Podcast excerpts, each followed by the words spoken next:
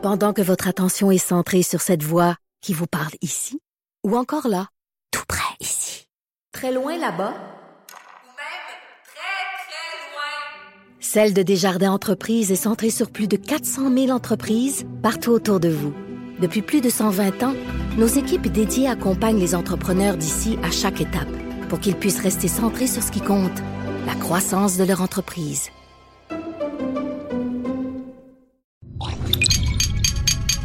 Cube Radio.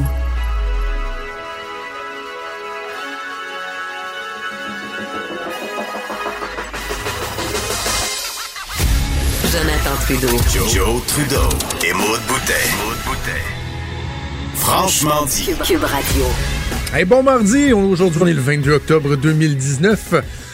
Bienvenue dans Franchement dit, bienvenue à Cube Radio. Mon nom est Jonathan Trudeau en compagnie de Maude Boutet. Es-tu fatigué, Maude, en ce lendemain de soirée électorale? Euh, juste assez. Moi, je me sens plus légère. Je sais pas pour toi, mais te sens-tu plus léger? Tu sais, maintenant, tout ça est fini, puis que là, on s'en va vers, vers quelque chose d'autre. On s'en va ailleurs qu'en Euh. campagne électorale.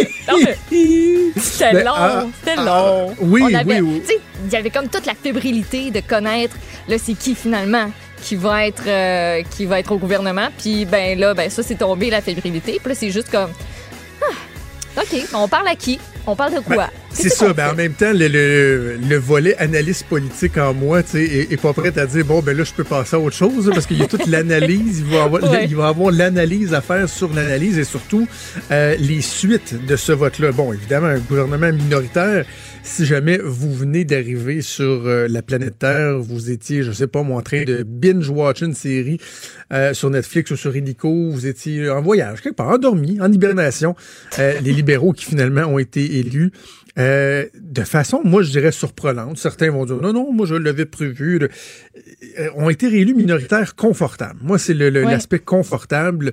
Le fait qu'ils soient élus, moi, je pensais qu'il y avait une voie de passage pour les conservateurs. Je vais y revenir, là.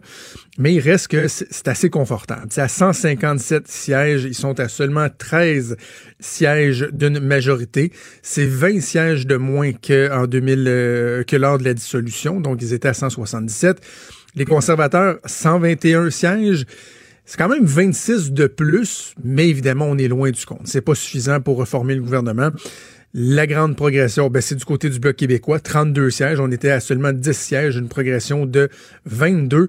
Et pour le NPD, ça fait mal aussi. Là. 39, on est passé de 39 à 24, une perte de 15 sièges. C'est beaucoup moins bien que ce que euh, Thomas Mulcair avait fait à la tête du NPD il y a quatre ans de ça. Je vais commencer par le bout euh, humilité. Me suis planté dans mes prédictions. Ah, j'ai manqué ça à la joute. Qu'est-ce que t'avais pris du quoi? Ben, moi, j'avais. En fait, au moins à l'ajoute, on n'avait pas donné de chiffres. Ok. Mais euh, ici, euh, avec, avec les collègues, on faisait un petit pool, là, tu sais, puis euh, là, je m'étais, je m'étais commis, puis c'est drôle, je parlais avec un collègue journaliste tantôt, puis on voyait tout le monde, nous autres, on avait tous les chiffres de tout le monde, là, fait qu'il savait ce que j'avais prédit. Là, le collègue me disait, hi, tu sais, t'es-tu content que ce ce tableau-là soit pas partagé, puis je dis, non, mais tu me connais pas, là. Moi, je, je me suis toujours vanté du fait que la beauté de mon travail, c'est qu'on est des gérants d'estrade, là Ouais. et que tu peux te planter. Puis moi, je, je n'ai aucune difficulté à dire, redire, à souligner les fois où je me suis planté. Puis, ben, à, à contrario, quand j'ai raison, ben, tu le fun aussi. Tu, le soulignes. D'ailleurs, oui. dernière élection provinciale, je suis un des seuls qui avait mis euh, le gouvernement euh, de la CAQ majoritaire relativement confortable. Je l'avais un peu sous-estimé, mais j'avais une prédiction qui était pas mal je à la coche. Et en 2015, sauf erreur, je suis pas mal le premier à avoir calé que le gouvernement serait libéral majoritaire. Ce qui est... Fait que tu sais, j'ai quand même une bonne moyenne au bâton. Une bonne fiche de route, là. Oui, oui, oui, oui. Rien, rien de gênant. Mais pas celle-là. C'était quoi? Parmi, euh, attends, avant d'arriver à mon score, parmi Ben, les, moments les, plus gênants, euh, quand Bernard, ça j'aime ça le rappeler, quand Bernard Drinville euh, avait abandonné la course à la chefferie au Parti québécois, Mhm. euh, je, je- je l'avais qualifié de loser. Et j'avais dit que euh, il venait de mettre fin à sa carrière politique, que c'était un suicide politique et qu'il deviendrait marginal au Parti Ah, québécois. Puis deux mois après, euh, Pierre-Carl Pelado le nommait leader parlementaire du Parti québécois, ce qui était le rôle le plus hein? important à part le chef. Et euh, à l'époque, je faisais de la radio euh, à choix et j'avais moi-même sorti l'extrait de quand j'avais dit ça pour moi-même le faire jouer en ondes dans une chronique pour rire de moi. C'est correct, c'est pas une science exacte la politique, mais donc prédiction. Moi, j'avais prédit que les conservateurs iraient chercher 134 sièges. Finalement, ils en ont eu 121. C'est 13, une différence de 13. Euh, le PLC, j'avais sous-estimé d'une trentaine de sièges, donc ils ont fait 157. Moi, je leur en donnais 127. Le NPD euh, n'ont pas livré la marchandise par rapport à mes prédictions. Je leur donnais ouais. 35 sièges, ils en ont fait 24. Et j'avais surestimé le Bloc québécois euh, à 40 sièges, alors que finalement, ils en ont eu 32. Donc, ça veut dire quoi, euh, au-delà du fait que je, je me suis planté dans mes prédictions? Ça veut dire que euh, si je suis, mettons, moi, la logique qui m'amenait à faire ces calculs-là, Maude, c'est que, y- commençons par le Québec. Le vote des libéraux a été beaucoup plus résilient que ce qu'on l'aurait pu croire euh, au Québec. Hey, on avait l'impression que c'était une déconfiture libérale. Mm. Or, ils ont perdu juste cinq comtés. C'est pas trop pire. hein? Ils sont passés de 40 à 35, donc trois comtés de plus que le Bloc québécois, et même au pourcentage, au suffrage universel, au nombre de votes, euh, ils ont eu 34,2% des voix, alors que le Bloc a eu 32,5. Donc, les libéraux ont été plus forts que le Bloc au Québec. Ça, c'est le bout où, en tout cas, moi, personnellement, j'avais, sous-estimé. J'ai l'impression, Maude, que le Bloc euh, a atteint son pic une semaine trop tôt. OK. Tu sais, dans les sondages et tout ça, là, c'est tellement une question de timing. C'est pareil comme dans Oui. les sports. Il faut que ton équipe soit à point au bon moment. C'est la même chose pour un parti politique. Le bloc, son pic, est probablement venu un peu trop rapidement. Ça fait en sorte qu'il y a des gens qui peuvent prendre pour acquis la victoire, qui vont dire, ouais, ben là, attends, une minute, là, tu sais, ils vont-tu rentrer si fort que ça? Bref, euh, ça peut euh, engendrer une certaine euh, méfiance. Donc, ça, c'est l'élément, évidemment. Bon, les conservateurs, finalement, 10 sièges au Québec, c'est pas mal ce à quoi on s'attendait à la fin de la campagne. Pas au début, mais à la fin. Mais là où tout s'est joué, Maud, c'est en Ontario. C'est pas compliqué. C'est vraiment en Ontario où tout s'est joué parce que moi, il y a deux éléments. Euh, dans, dans la lecture que moi je faisais, qui faisait en sorte que je pensais que les conservateurs pouvaient se faufiler, je pensais que le NPD, avec la bonne campagne de Jog Meeting, serait en mesure de faire beaucoup, beaucoup mieux que ce qu'ils ont fait là. là. Écoutez, ils, ont, ils ont fait élire six députés. C'est deux de moins. Aucun gain. Aucun gain. Alors que les libéraux ont perdu seulement un siège en Ontario. Hey, un siège après quatre ans de pouvoir. Il y avait un mécontentement dans les couronnes, dans le fameux 905, dans les banlieues. On en a parlé souvent, euh, entre autres avec Emmanuel Latraverse. Finalement, un seul euh, comté de perdu. Puis, ben, à l'inverse, les conservateurs devaient, là, tu sais, je parlais avec euh, des, des stratèges conservateurs hier, ils devaient gagner 15 comtés de plus en Ontario. Ils en ont eu trois de plus qu'à la dernière élection. Ils ont fait, fait mal. 36 au lieu de 33. Ça fait très, très mal. Et, et dans les constats que ça nous permet de, de- de- dresser, Maud, c'est que le- l'appel au vote stratégique, euh, d'agiter des épouvantails, la stratégie des libéraux, là, de dire, oh, faites attention, là, si vous votez pour le NPD, vous allez peut-être passer, permettre aux conservateurs de passer, ça a marché. Voilà. C'est une je- tactique je- qui a ouais. fonctionné. C'est peut-être pas notre tactique préférée, mais ça joue dans la tête euh, une fois marche. arrivé à l'urne, ça a l'air. Alors là, euh, je- j'en glissais un mot à, à Richard. Je, je le disais. Je trouve ça très drôle de le dire de même, là, comme si je pointais Richard du doigt. J'ai dit euh, Puis, êtes-vous content, ta gang? Puis toi, là? êtes-vous content, là? Parce que là, le bloc, là, tu sais, 32 comtés euh, au Québec. Bon, là, ils sont pas majoritaires. Ils peuvent pas dire que c'est eux qui représentent la majorité des voix euh, au Québec. C'est pas le cas. PLC, 35 sièges. Le, le- le- le Parti conservateur à 10, le NPD. Ça fait 46 contre 32. Ils sont absolument pas majoritaires. Et pire que ça, c'est ce qui fait mal, c'est que la fameuse, fameuse balance du pouvoir, ben, c'est pas tout le Bloc québécois qui l'a. Non, exact. C'est plutôt le NPD qui, va, qui ramasse ça. Assurément, assurément, et, et- et facilement. puis il y a une communion de pensée entre le PLC et le NPD. D'ailleurs, ceux qui trouvent que de plus ça va, plus euh, les libéraux se rapprochent du NPD, ben ça va se faire encore plus. On va le voir euh, encore plus euh, se, se- se matérialiser. Donc, une des questions qu'on peut se poser et qu'on va se poser euh, pendant l'émission et au cours des prochains jours, évidemment, c'est à quoi finalement servira le Bloc québécois? Et est-ce que le premier ministre du Québec, François Legault, euh, sort perdant de ça? Écoute, je m'arrête là, Maude, parce qu'il y a beaucoup d'analyses à faire. On a plusieurs invités. On va décortiquer ça avec des candidats élus, avec des analystes. Gilles Duceppe qui va être là un peu plus tard. Restez avec nous, on fait une pause de quelques secondes et on revient. Vous écoutez Franchement dit. Mon premier invité a été réélu quand même avec une très confortable avance, député fédéral de Louis-Saint-Laurent ici dans la région de Québec. Évidemment, je parle du candidat du Parti conservateur, Gérard Deltel, qui est au bout du fil. Bonjour, Monsieur Deltel. Bonjour, M. Trudeau. Tout d'abord, félicitations. J'imagine qu'on doit toujours aussi, euh, avant de regarder le, le, portrait global, regarder sa propre situation. Réélection, c'est confortable dans votre compte, un peu moins qu'à la dernière élection, mais quand même un vote de confiance important de la part des citoyens de Louis-Saint-Laurent. Oui, puis on dira ce qu'on voudra, c'est toujours émouvant. Moi, hier, c'était ma cinquième, mais c'est comme si c'était la première fois. Quand on voit qu'il y, a des milliers de personnes qui sont déplacées, on dira ce qu'on voudra. Ça, fait chaud au cœur. Puis merci, merci, merci à tous les gens de Saint-Laurent d'avoir voté hier, puis de m'honorer de leur confiance. Mais on va essayer de faire le mieux que je peux euh, pour les prochaines années. Euh, vous êtes quelqu'un qui avait euh, une fine connaissance et, compréhension de la dynamique politique. Si je demande à Gérard Deltel, euh, comment vous analysez euh, la performance de hier au global? Qu'est-ce qui a pesé dans la balance? Comment on explique le fait que votre parti n'a pas été capable finalement d'aller euh, ravir la victoire aux libéraux? Non.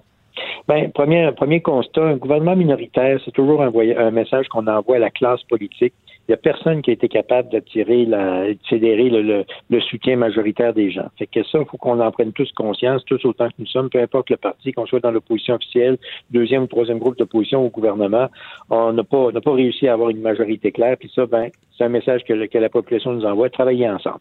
L'autre chose, on ne peut pas faire autrement non plus de constater que notre chef a quand même, et notre parti ont quand même performé dans certains secteurs auxquels on n'avait pas performé avant, comme regardez les maritimes, on avait mangé une méchante volée de 32 à 0 il y a, il y a, il y a deux ans, il y a quatre ans. Puis là, hier, on a fait des guerres maritimes qu'on n'avait pas. On a maintenu un 16% de vote qu'on avait au Québec euh, et on a compris qu'en Ontario, ça a été beaucoup moins élevé que, que prévu. Puis, puis l'Ouest qui a voté pour nous autres? Mais on a augmenté en termes de nombre de sièges et aussi on a obtenu plus de votes que, que, que l'adversaire. Et ça, ben, si c'est le même, y a plus d'attention, je ne veux pas chialer après l'arbitre, là, je commencerai pas à dire que les règles sont, poches, là, mais la réalité, c'est que malgré tout, ben, même si on est dans l'opposition officielle, on a quand même eu plus de votes que le, que le gouvernement actuel, et ça veut, veut pas, le gouvernement doit en tenir compte aussi dans ses, dans ses politiques. Est-ce qu'il va en tenir compte? Parce que là, on a un gouvernement minoritaire qui est relativement confortable, à seulement 13 sièges de la majorité, avec le ah. NPD qui va pouvoir euh, avoir la balance du pouvoir. Dans certains cas, c'est même le bloc qui pourra peser dans la balance. C'est un gouvernement qui, oui, devrait être prudent, mais il tombera pas demain matin. Là. Ben, c'est sûr que mathématiquement parlant, ce que l'on avait évoqué lors de la campagne euh, concernant le fait que coalition libérale puis NPD, ça pourrait représenter euh, une réalité potentielle, bon, ça s'est réalisé. Alors il va falloir prendre, prendre conscience de ça. C'est sûr que les atomes sont beaucoup plus crochus entre le, Parti libéral puis le NPD que, mettons, entre le NPD puis nous autres. Ça, c'est évident. Alors, euh, il y en a un qui est dépensier, puis l'autre est pas mal dépensier aussi. Fait que c'est hmm. sûr qu'ils ont ils s'entendent. On va voir. Écoutez, un gouvernement minoritaire c'est vote par vote, c'est euh, discours par discours, c'est budget par budget. Fait que ça va être du, ça va être du cas par cas. Mais il est évident aussi que euh, tout ce que le Québec souhaitait avoir en termes de, de, revendications, qui soit dit en passant, dans notre cas à nous, avait été présenté avant que les demandes soient faites, comme par exemple rapport d'impôt unique, euh, plus de pouvoir en, en immigration puis en, culture, euh, ne pas contester la loi 21. Ben là, M. Trudeau a les coups des franges parce qu'ils sont chumés chumés avec le NPD là-dessus, mais pas du tout chumés avec le Québec. Fait que on en avait fait état là. Euh, quand vous n'êtes pas quand vous pas au gouvernement, vous pouvez vous pouvez pas agir directement. Et quand vous êtes un gouvernement minoritaire et vous pouvez vous faire alliance avec un parti qui partage exactement vos idées, mais pas nécessairement celles de ce que le Québécois, de ce que les Québécois souhaitent, ben, c'est sûr que ça va être difficile. Est-ce que Njouchu a fait une bonne campagne, M. Deltel? Comme tous les chefs, euh, comme tous les hommes et toutes les femmes qui se présentent en politique, il y a des bonnes journées puis il y a des meilleures journées. Puis il y a des journées qui sont pas agréables. Alors, c'est sûr que Il y en a eu des bonnes, il y en a eu des mauvaises, comme d'ailleurs euh, c'est arrivé pour M. Trudeau, puis c'est arrivé pour M. Singh, puis c'est arrivé pour M. Blanchette. Alors, c'est normal, c'est humain que des fois ça aille bien, puis que ça aille pas bien. Alors, il y a eu des hauts et des bas, puis ça, ça fait partie de la, de la bataille politique, mais vous savez, c'est ultimement, quand arrive la fin de la campagne, généralement, tout ça se balance, puis les gens font leur choix, non pas sur un ou deux éléments, mais sur une grand, un grand événement. Fait que, il serait beaucoup trop hasardeux au moment où on se parle, à quelques heures à peine après, après les résultats, de dire, bon, ben voici, c'est là que ça n'a pas bien été, ça, ça a bien été, tu sais. Euh, c'est toujours évidemment facile de jouer au gérant d'estrade pour dire, ah, ben regarde, la deuxième période, à, deux, à 3 minutes 24, le goaler aurait dû faire la c'est sûr que c'est facile quand tu es assis sur ta chaise, tu regardes ça après, tu vois, mais la réalité, c'est que souvent des éléments comme ça pris individuellement n'ont pas un impact majeur à la fin de la, la, fin de la campagne. Mais, mais, mais il reste, M. Deltel, que la question qui se pose déjà ce matin, en fait, elle a commencé à se poser hier soir, c'est est-ce que Andrew Scheer est le bon chef pour battre les libéraux? Est-ce que M. Scheer pourra se permettre de, de, de demeurer en poste? Vous, est-ce que vous souhaitez qu'il reste en poste? Moi, j'ai la confiance et moi, je donne ma confiance à Andrew. Comme je vous disais tantôt, Andrew a fait des gains là où on n'en avait pas fait en 2015. On a gagné des, sièges en Atlantique. On a maintenu quand même notre pourcentage de vote au Québec. C'est sûr qu'on aurait souhaité plus. On ne se comptera pas d'histoire. Ce qui est arrivé hier, c'est pas ça qu'on souhaitait. Sauf que quand on regarde puis on analyse la situation, on a quand même eu plus de votes que le Parti libéral. On a quand même fait des gains alors qu'on n'en avait pas fait en 2015 dans les maritimes. On a maintenu notre pourcentage au Québec. On aurait souhaité plus il y a quand même des éléments positifs là-dedans. Mais il reste que les membres devront se prononcer. Là. C'est quoi? C'est au mois d'avril qu'il va y avoir un congrès, comme euh, les statuts du parti l'exigent, le, comme vous n'avez pas gagné l'élection, il devra faire face à un test de leadership. Oui, puis ça, ben, pour la petite histoire, il faut savoir que, parce que c'est quand même un peu ironique tout ça, euh, le, Parti conservateur contemporain, donc parlons d'après la, la, fusion avec l'Alliance canadienne et tout ça, euh, n'a jamais connu de, de, situation semblable. Donc, on va être appelé à lever, puis on verra bien comment ça va se passer tout ça. Mais moi, je vous rappelle que j'affirme ma confiance à M. Scheer. Euh, mais nous, juste pour la petite histoire, parce que c'est intéressant, c'est en 1966 que le Parti progressiste conservateur avait adopté la, la, la position du review, la revision du leadership du chef. Et qui avait proposé ça? Le président des jeunes conservateurs du Canada, un dénommé Charles Joseph Clark. Joe Clark, de High River, celui qui, en 1979, allait devenir premier ministre et celui qui, en 1983, lors d'un congrès à Winnipeg, perdait le leadership conservateur en raison de cette politique de révision que lui-même avait proposée quand il était président des jeunes, ce qui avait conduit donc, même si M. Clark avait eu 66,7% des votes de soutien lors du congrès à Winnipeg. il quittait la, direction course au leadership et Brian Mulroney était chef des conservateurs précisément le 11 juin 1983. Et voilà pour le volet historique. Dernière question sur, sur, votre chef, parce que je, comprends, vous, vous l'avez bien dit, euh, vous appuyez votre chef, mais je pose la question de cette façon-ci. Est-ce qu'il y a quelque chose qui vous permet de croire que dans 18 à 24 mois, réélection, euh, une nouvelle campagne électorale, les mêmes chefs sont en poste, qu'est-ce qui pourrait faire que le résultat serait substantiellement différent avec les mêmes acteurs en place? C'est toujours délicat de prévoir quoi que ce soit en politique, puis encore plus dans un gouvernement minoritaire, à savoir est-ce qu'il va y avoir des élections dans six mois, dans neuf mois, dans 18 mois ou dans 50 mois, dans, mettons, 40 mois? Parce que ça peut arriver aussi. Là, euh, s'ils s'entendent comme Laurent Emploi, les libéraux pour le NPD, ça peut durer longtemps, cette histoire-là. Ou encore, ça peut tomber rapidement, comme c'est arrivé en 1979 avec M. Clark, après neuf mois, puis boum, en élection. Alors, on peut difficilement présumer de ce qui va se passer. On va être attentif, on fait nos devoirs. Euh, on est 10 députés conservateurs du Québec, puis on va être là. On est 121 du Canada, puis on va être là. Et on comprend et on constate aussi que les libéraux sont là, puis ont reçu le, mandat pour gouverner le pays de façon minoritaire. Parlez-moi du Québec un peu, M. Deltel, avant qu'on se laisse. Est-ce que... Euh, je, me questionnais tantôt, je réfléchissais à voix, puis je, à voix haute, puis je me disais euh, à quoi va servir euh, cette députation-là du, euh, Bloc québécois? bon, 32 députés, est-ce que est-ce que François Legault sort affaibli de ça? On parlait de la balance du pouvoir, finalement, ce ne sera pas du tout le cas pour le Bloc québécois.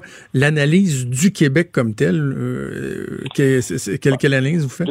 Deux choses. Deux choses. D'abord, il faut comprendre que sur euh, ce que le, M. Legault est plus fort, moins fort, ça appartient à la sphère fédérale, à provinciale. J'en ai assez dans, dans, ma, cour de fédérale que je ne commencerai pas à jouer au gérant d'estrade au Québec. Il y a des millions de personnes mieux qualifiées que moi pour faire ça.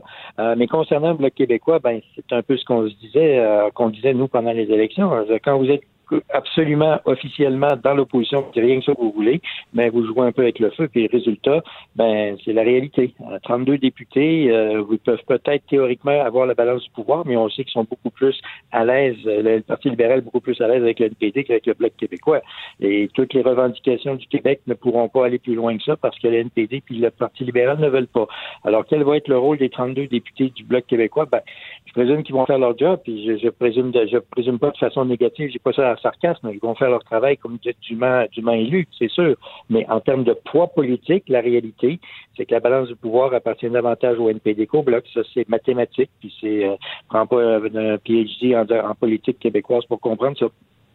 Avant de se laisser un petit mot sur la région de Québec, finalement, vous avez essuyé euh, deux, euh, deux pertes, mais de façon générale, le portrait, mis à part ces deux comtés-là, demeure pas mal similaire dans la région de Québec. Les conservateurs sont encore très, très présents. Oui, absolument. La région est encore bleue, euh, bleu marin, bleu, bleu conservateur. On est très content.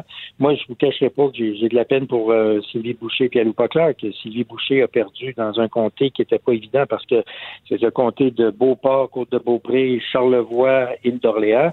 Mais qui dit Charlevoix dit Michel Guimont, qui a été député bloquiste euh, éminent et absolument apprécié pendant un quart de siècle. M. Dusset pourra vous en parler en long et en large parce que même si malheureusement M. Du, Dumont nous a quittés, euh, il garde un, tout le monde garde un souvenir impérissable de lui. Charlevoix, c'est aussi le comté de l'ancienne première ministre péquiste, Pauline Marois, donc mhm. qui avait un bon vieux fond bloquiste, péquiste, souverainiste, euh, qui évidemment a permis euh, de générer la, victoire du bloc.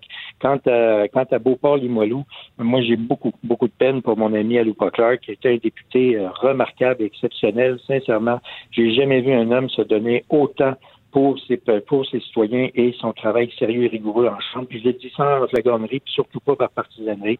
Tout le monde reconnaît qu'Aloupa Clark a fait un travail remarquable. La politique étant ce qu'elle est, ben, toujours délicat, mais on, on c'est pas, c'est pas un vote de non-confiance envers Aloupa qui, qui s'est fait raider hier dans Beauport-Limoilou. Ben, Gérard Détel, félicitations encore pour votre réélection dans le comté de Louis-Saint-Laurent, puis on va suivre les développements au cours des prochains mois. Merci de nous avoir parlé. Merci, M. Trudeau. Au revoir. Merci, donc, euh, Gérard Deltel, fraîchement réélu. Juste avant d'aller en pause, Maud, je te partage une réflexion. Ceux qui pensaient que, euh, tu sais, la question de l'avortement, euh, avait plombé les conservateurs au Québec, ce qui est totalement vrai. Mais tu sais, j'entendais des gens dire là, c'est donc bien épouvantable là, à cause de cette question-là au Québec. Finalement, les conservateurs ne seront pas élus ou quoi que ce soit juste vous dire, ça n'a rien changé sur le résultat global parce que les conservateurs à 121 sièges, là, mettons qu'au Québec, ils en font euh, 20 au lieu de 10. Le double, ce qui aurait été exceptionnel. une vague conservatrice à 30-40, oubliez ça, c'était impossible, ça n'a jamais été dans, dans les plans. Même si on avait fait 10 de plus, probablement que c'est des sièges que le bloc n'aurait pas été cherché, donc ce qui n'aurait pas changé grand-chose euh, aux, libéraux. Là, tu comprends ce que je veux dire? Ça fait pas moins, euh, ça fait pas une différence de deux, là, dans le sens que l'autre en perd un, toi t'en gagnes un. C'est juste, là, t'en gagnes un de plus.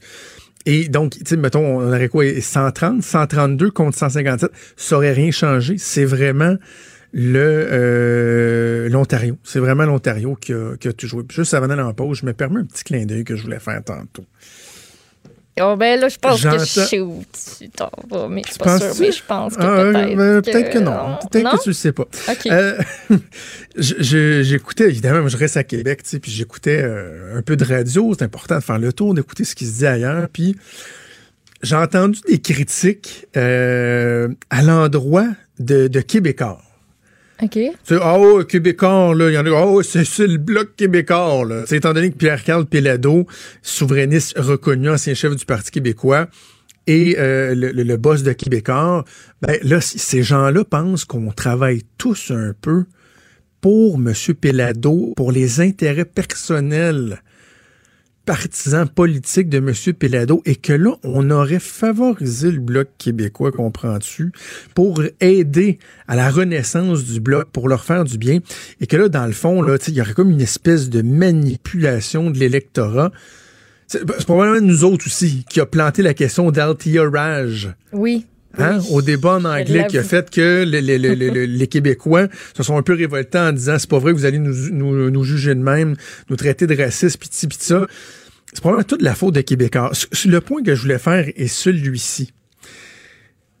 Quand j'étais moi-même à la radio de Québec, OK, et qu'il y avait euh, des gens qui accusaient euh, la radio de Québec d'influencer le vote dans la région. Tu sais, il disait, si les conservateurs sont forts à Québec, si la DQ a été forte, si la CAQ est forte, c'est parce que c'est les méchants animateurs de radio droite qui influencent le vote.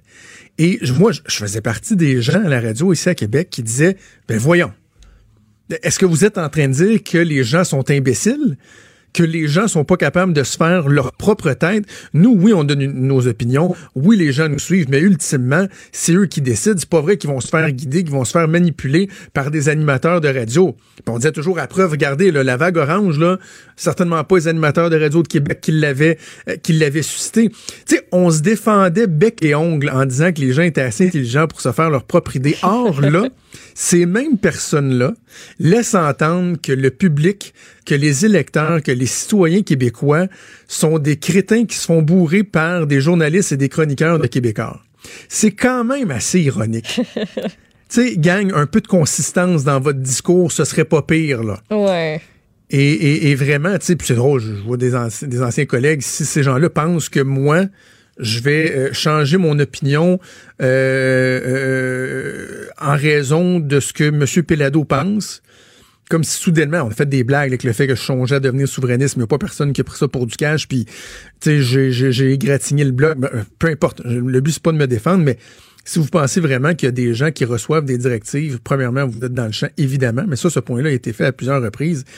Mais ce qui est d'autant plus pathétique, c'est de penser que d'un côté, vous, d'aucune façon, vous pourriez influencer le vote. Là, voyons donc, les gens qui nous écoutent sont assez intelligents pour savoir ce qu'ils font pour se faire leurs propres idées. Mais d'un autre côté, s'ils lisent un journal ou qu'ils écoutent une télé ou qu'ils écoutent la radio sur Internet Cube, ben là, c'est une bande de morons qui se font remplir par des journalistes puis des chroniqueurs. C'est quand même drôle. C'est comme si euh, tout le monde, ben, tous les chroniqueurs, tout ça chez Québécois, on est tous en dessous là, de, de notre habit. là, on est comme des Superman, mais avec un sou de bloc québécois. Oui, oui, c'est ça. Ouais. Non, non, puis on est des mesmères aussi. Oui. Euh, des animateurs de radio peuvent avoir un discours qui, qui, qui influence pas. Je continue à le croire. Là. Moi, je, je, je défends la même position. Sauf que si t'es pour Québécois, là, c'est comme si t'avais un, un, quoi, un serpent, tiens, Une là, avec de une flûte, là, pendule, ouais. Ou une pendule, comme chez, chez hein, tu te fais hypnotiser. Ouais. Bref, c'est assez drôle de voir quand Ben, il y en a que ça fait pas leur affaire, que le résultat fait pas leur affaire, ils vont euh, s'arranger pour pouvoir pointer quelqu'un du doigt. Mais tant mieux, ça leur fait du bien. Pendant que votre attention est centrée sur cette voix qui vous parle ici, ou encore là, tout près ici, très loin là-bas, Ou même très, très loin. Celle de Desjardins Entreprises est centrée sur plus de 400 000 entreprises partout autour de vous.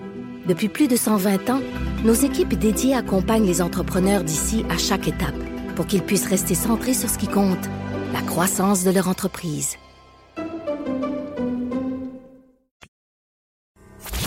Franchement dit. Jonathan Trudeau. Et Maude Boutet. Appelez ou textez au 187 Cube Radio 1877 827 2346. Cube Radio. Cube Radio. Vous étiez connu dans la région beaucoup comme étant le fils de Gilles Duceppe. Vous êtes désormais le député de Lac-Saint-Jean. Félicitations et je vais vous passer votre père qui, qui meurt d'envie de vous parler. D'accord. Oui, allô? Ben bravo, mon gars. Écoute, euh, tu disais, on, il vient de te dire que tu étais le fils de, de- de- de Gilles Duceppe. Moi, j'étais le fils de Jean Duceppe, qui est devenu mon père. Maintenant, je vais, on va m'appeler le père d'Alexis Brunel Duceppe. bravo, bravo. C'est pas. Il embrasse ta Je mère très fort. Je t'aime, je t'aime, je t'aime. Moi aussi, je t'aime beaucoup. Bravo. OK, hey, là, il faut que tu finisses ta soirée. Let's go! Je t'aime. C'est- pour ça qu'on fait ce métier. Quel beau moment euh, vous nous avez fait, vous nous avez fait vivre, euh, Gilles Duceppe, qui est en studio à Montréal. Comment ça va? Ben, euh, j'écoute ça, là, puis ça, ça vient me chercher, là. Hey, moi, vous êtes venu me chercher hier, en tout, cas, monde. vous deux, là.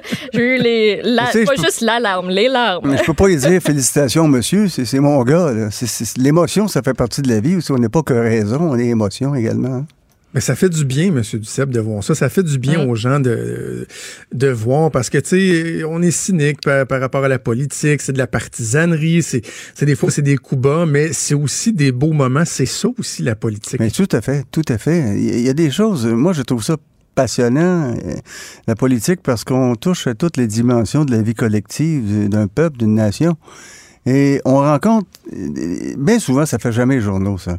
Euh, je vais vous dire, je, vais vous en compter une, il y en aurait plusieurs, mais je me souviens que j'étais en train de faire euh, mes emplettes avec Yolande. euh, et euh, le carrosse, on met mes aliments. Puis il y a une femme qui arrive, elle, elle a un jeune enfant, puis elle m'envoie la main, puis euh, on s'approche, dire bonjour. Puis là, euh, elle dit, Monsieur Duceppe, vous y êtes pour quelque chose dans ça. Moi, je regarde Yolande, je dis, no way. elle, dit, elle dit, non, non, ce que je veux vous dire, c'est que mon mari était en train d'être déporté pendant que j'accouchais. Il était dans l'avion, j'accouchais à Saint-Luc. Votre bureau est intervenu. Vous avez réussi à le faire sortir de l'avion pour qu'il assiste à l'accouchement. Et euh, par la suite, vous avez plaidé pour lui, puis il a gagné sa cause. Maintenant, il est citoyen canadien. Ça n'a jamais fait la première page des journaux, ça. Mais c'est aussi Ouais. ça, le travail d'un député, tu sais. Euh, euh, je- je- par curiosité, est-ce que vous l'anticipiez ce moment-là dans votre préparation pour la soirée électorale hier, de savoir que ça se pouvait que le, le- le- le papa soit un peu euh, émotif par rapport euh, au sort de, de- de son fils, que ce soit positif ou négatif? Oui, je, je, je savais que c'était pour se produire. Alexis m'avait dit euh, Radio-Canada sera sur les lieux. Oui. Et puis moi, je suis en direct, donc euh, un plus un fait deux. Hein? Et, euh, et ce que je lui ai dit sur maman, je, je lui ai pas dit euh, avant, hier soir. Parce que c'est la, la fête de ma mère aujourd'hui, d'ailleurs. Elle aurait eu 94 ans, n'eût été de cette euh, mort inacceptable et Mhm. atroce. Là. Et euh, donc, je lui ai parlé à Yolande seulement. Je lui ai dit, je bien été avec moi, elle avait entendu, bien sûr. Et j'ai dit pas pour lui dire ça, c'est trop de pression. Mais je vais lui dire quand il va être élu, puis au moment où il va être élu, c'est là qu'il fallait y dire. Que, pour les gens qui ont peut-être manqué ce, ce moment-là, c'est que vous aviez dit euh, à votre mère euh, quelques jours avant son, son, son décès Quelques heures, que- quelques heures. que- quelques heures que qu'elle vous accompagnerait à la sermentation C'est ça. euh, d'Alexis. Oui, tout à fait. J'annonçais qu'il était pour être candidat. Ouais. Quand je reviens de, de voyage, je reviens te revoir et il, il y aura son assemblée d'investiture. Et puis, quand il sera élu, là, tu viens avec nous, avec Yolande et moi, puis Amélie, euh, la sœur euh, d'Alexis, puis les enfants, puis Mylène. euh, on va tous aller à Ottawa pour la sermentation. Et elle m'avait dit oui, bien sûr, mais je ne je, je vais pas le dire à Alexis, parce que c'était beaucoup trop de pression sur ses épaules, une, une- une telle révélation. Là. Mais hier, c'était le temps de dire. Et vous allez penser à elle à ce moment-là. hein? Ben, c'est bien sûr, bien sûr, bien sûr.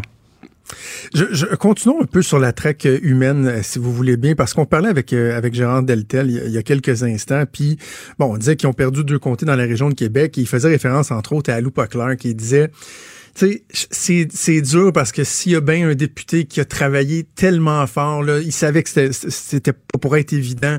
Euh, C'est lui qui a frappé le- au plus de portes. Puis, Tu sais, il y a ce côté-là des fois qu'on, qu'on échappe, le côté très cruel de la politique. Il y a des fois des, des gens qui sont élus ou réélus qu'on se dit, ah, boy, est-ce qu'ils méritaient vraiment?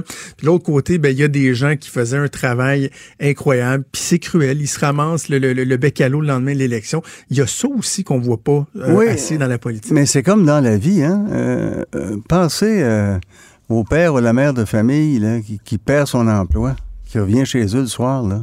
Pas facile, hein? Mm. Je me souviens, jeune, maman nous disait, il y avait une grosse euh, compagnie, l'American Can, pas loin de- d'où je restais, dans Hochelaga Maisonneuve. Et quand les gars venaient un peu plus tard puis arrêtaient à la taverne, ma mère disait, pour étudier un latiniste, il y a eu un slack, là. Ces gars-là ont peur de rentrer à la maison, ils ont pris un coup, ils sont en Ouais. chômage. Pensez à, pensez à leurs enfants, ils sont peut-être dans votre classe. sais. Moi, ça m'est toujours resté dans la tête, ça. C'est vrai en politique, mais c'est vrai aussi quand quelqu'un perd son emploi. tu sais. C'est comme dans la vie. La politique, c'est pas autre chose que la vie, c'est aussi la vie. OK. Analyse donc euh, du résultat. Commençons peut-être par le portrait global. Au national, un gouvernement minoritaire fort. Euh, Justin Trudeau, bon, il sort relativement affaibli, mais dans les circonstances, c'était quand même un scénario presque idéal pour lui, là, avec le NPD qui a la balance du pouvoir, entre autres. là. Ben, je vous dirais que pas les trois autres partis ont la balance du pouvoir. Parce que ce qui va se passer, là, euh, exemple, s'il va sur Trans Mountain, c'est pas le NPD qui va les appuyer, ni le Bloc, ça sera les conservateurs. Hein? Ça va être par sujet. Et, et c'est pour ça, moi, que je pense qu'il faut officialiser ce qui existe déjà à Westminster, à savoir qu'avant chaque vote, on, on demande si c'est un vote de Oui. confiance. Et le gouvernement reste en place. Et je viens d'avoir un débat à un autre poste, là, un panel plutôt que M. Coder euh, et M. Blackburn et euh, Françoise Boivin. Et M. Blackburn était très, très, très critique envers M. Scheer, annonçant en presse qu'il perdrait au leadership Hmm. au mois de mai. Ça, ça veut dire qu'ils- vont se lancer en leadership et que ce gouvernement, ils n'auront pas le goût d'être en élection l'année suivante. Hein? Le, le Ben temps non. de choisir un chef, une fois qu'il va être choisi, le temps qu'il fasse sa place un peu, qu'il se fasse connaître, on est parti pour trois ans minimum, peut-être quatre ans. Peut-être Ah quatre oui, tant que ça. Tant que ça, Pensez-y, là. Qui a le goût? Est-ce que les, les- les conservateurs, s'ils s'ils changent de chef, là, on est en mai suivant, ça prend un an à, à voir ça. On vient de faire deux ans. Il est élu, il rentre euh, un peu ce que les libéraux ont vécu. C'est trois ans minimum, moi j'en suis convaincu. Le NPD n'a pas le goût non plus tellement de retourner en, en campagne. Le Bloc a eu des bons résultats, serait bien placé, mais il doit euh, retrouver des finances, là, avoir les moyens de faire une autre campagne rapidement. Alors moi, je pense et tous ceux et celles qui parlent de la proportionnelle, c'est un peu ça qu'on vit, de- euh, comme Ouais. euh, pas, pas la façon d'y parvenir, mais tout au moins la situation qui en résulte. Il faut s'entendre sur différents sujets avec des gens qui sont pas nécessairement les mêmes.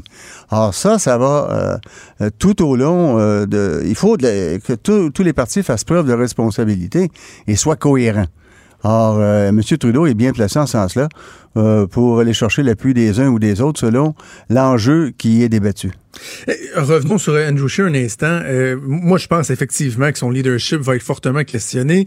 Il devra faire euh, euh, faire euh, l'objet d'un vote, à moins qu'il parte avant, mais en tout cas, c'est pas pas ce qu'il a laissé transparaître. Devra faire l'objet d'un vote de confiance. Puis, on vient de terminer l'élection, puis on se demande souvent c'est quoi la, la question de l'urne pour l'élection. J'ai envie de me questionner à savoir quelle sera la question de l'urne dans le cas de ce vote au leadership. Là, c'est pas une question de savoir est-ce qu'on aime Andrew Scheer, est-ce qu'on l'aime pas, est-ce qu'il est bon, est-ce qu'il est mauvais? Non, c'est de savoir est-ce qu'on a une raison de croire que dans, euh, dans, dans, dans 18, 24 mois ou plus, le résultat peut être différent en Je- gardant le même chef en, en place? Et je pense que ça, la réponse à cette question-là, c'est c'est probablement non. là. Vous avez raison, parce que euh, monsieur, euh, disons que c'est pas le, le, le- le charisme qui l'étouffe, là.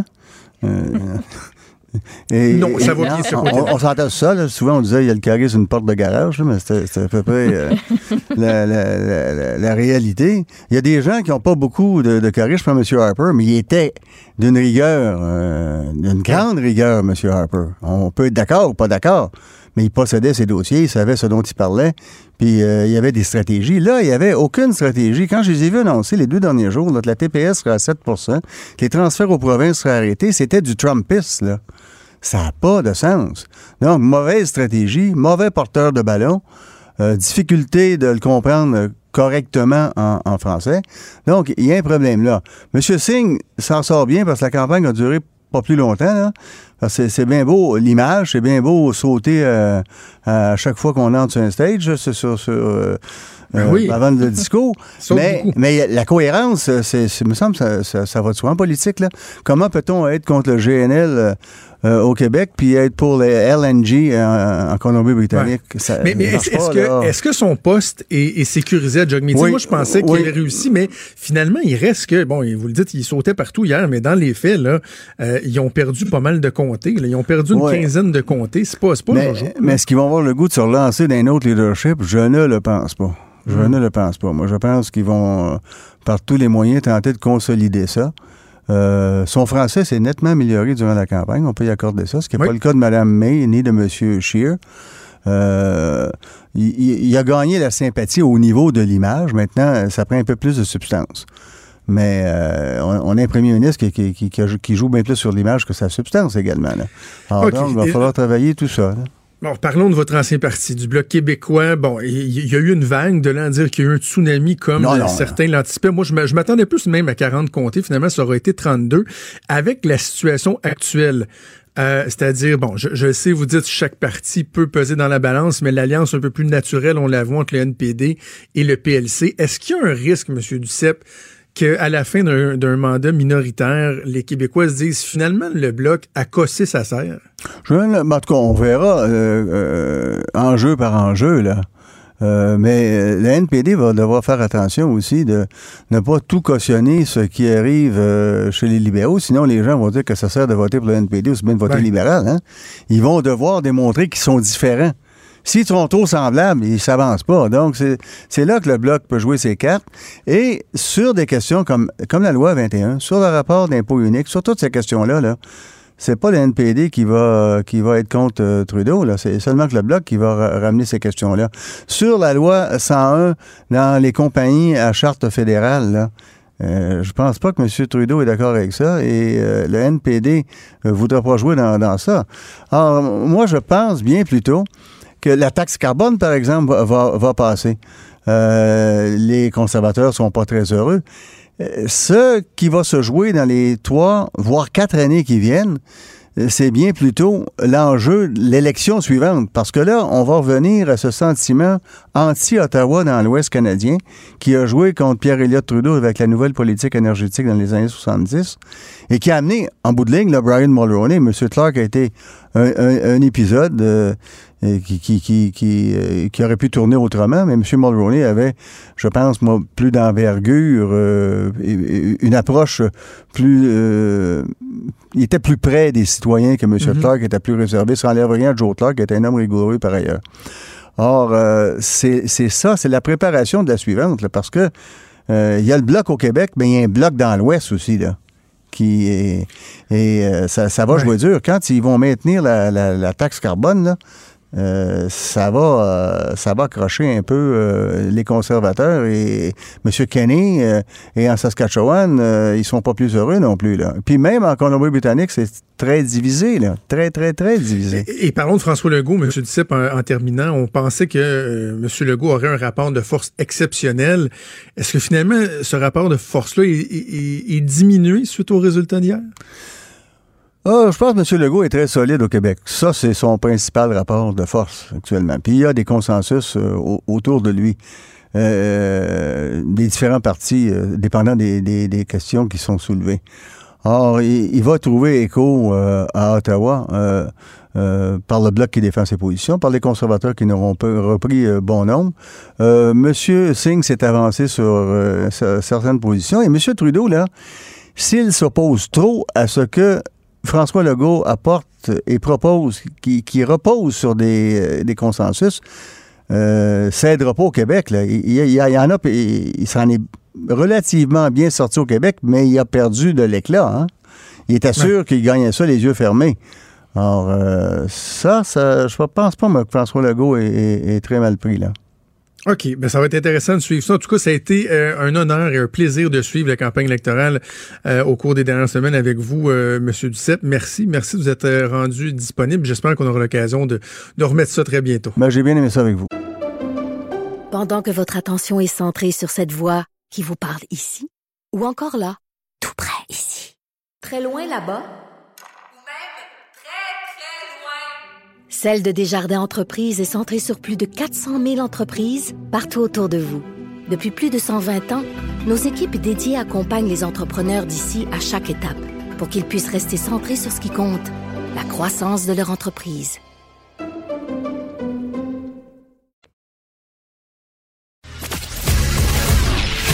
Il est franc et nuancé.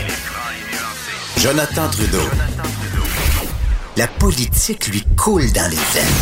Vous écoutez Franchement dit. J'ai l'impression que euh, totalement décroché de tout ce qui est autre euh, que la politique fédérale au cours des derniers jours. C'est notamment le cas de la politique américaine, Maude. On va pouvoir faire le point, euh, se remettre Oui. à jour avec Luc La Liberté qu'on rejoint au bout du fil. Salut Luc. Oui, bonjour. Eh, tu le sais, j'aime ça suivre la politique américaine, mais tu sais, j'ai l'impression que là, on était tellement concentré sur le fédéral que ouais, les 48, 72 dernières heures, je les ai pas trop vus passer. C'est rare Ben, on que ça arrive. C'était c'était Oui, j'ai, mais j'ai beaucoup triché, Jonathan, aussi. Je- Ah oui, t'as triché toi aussi?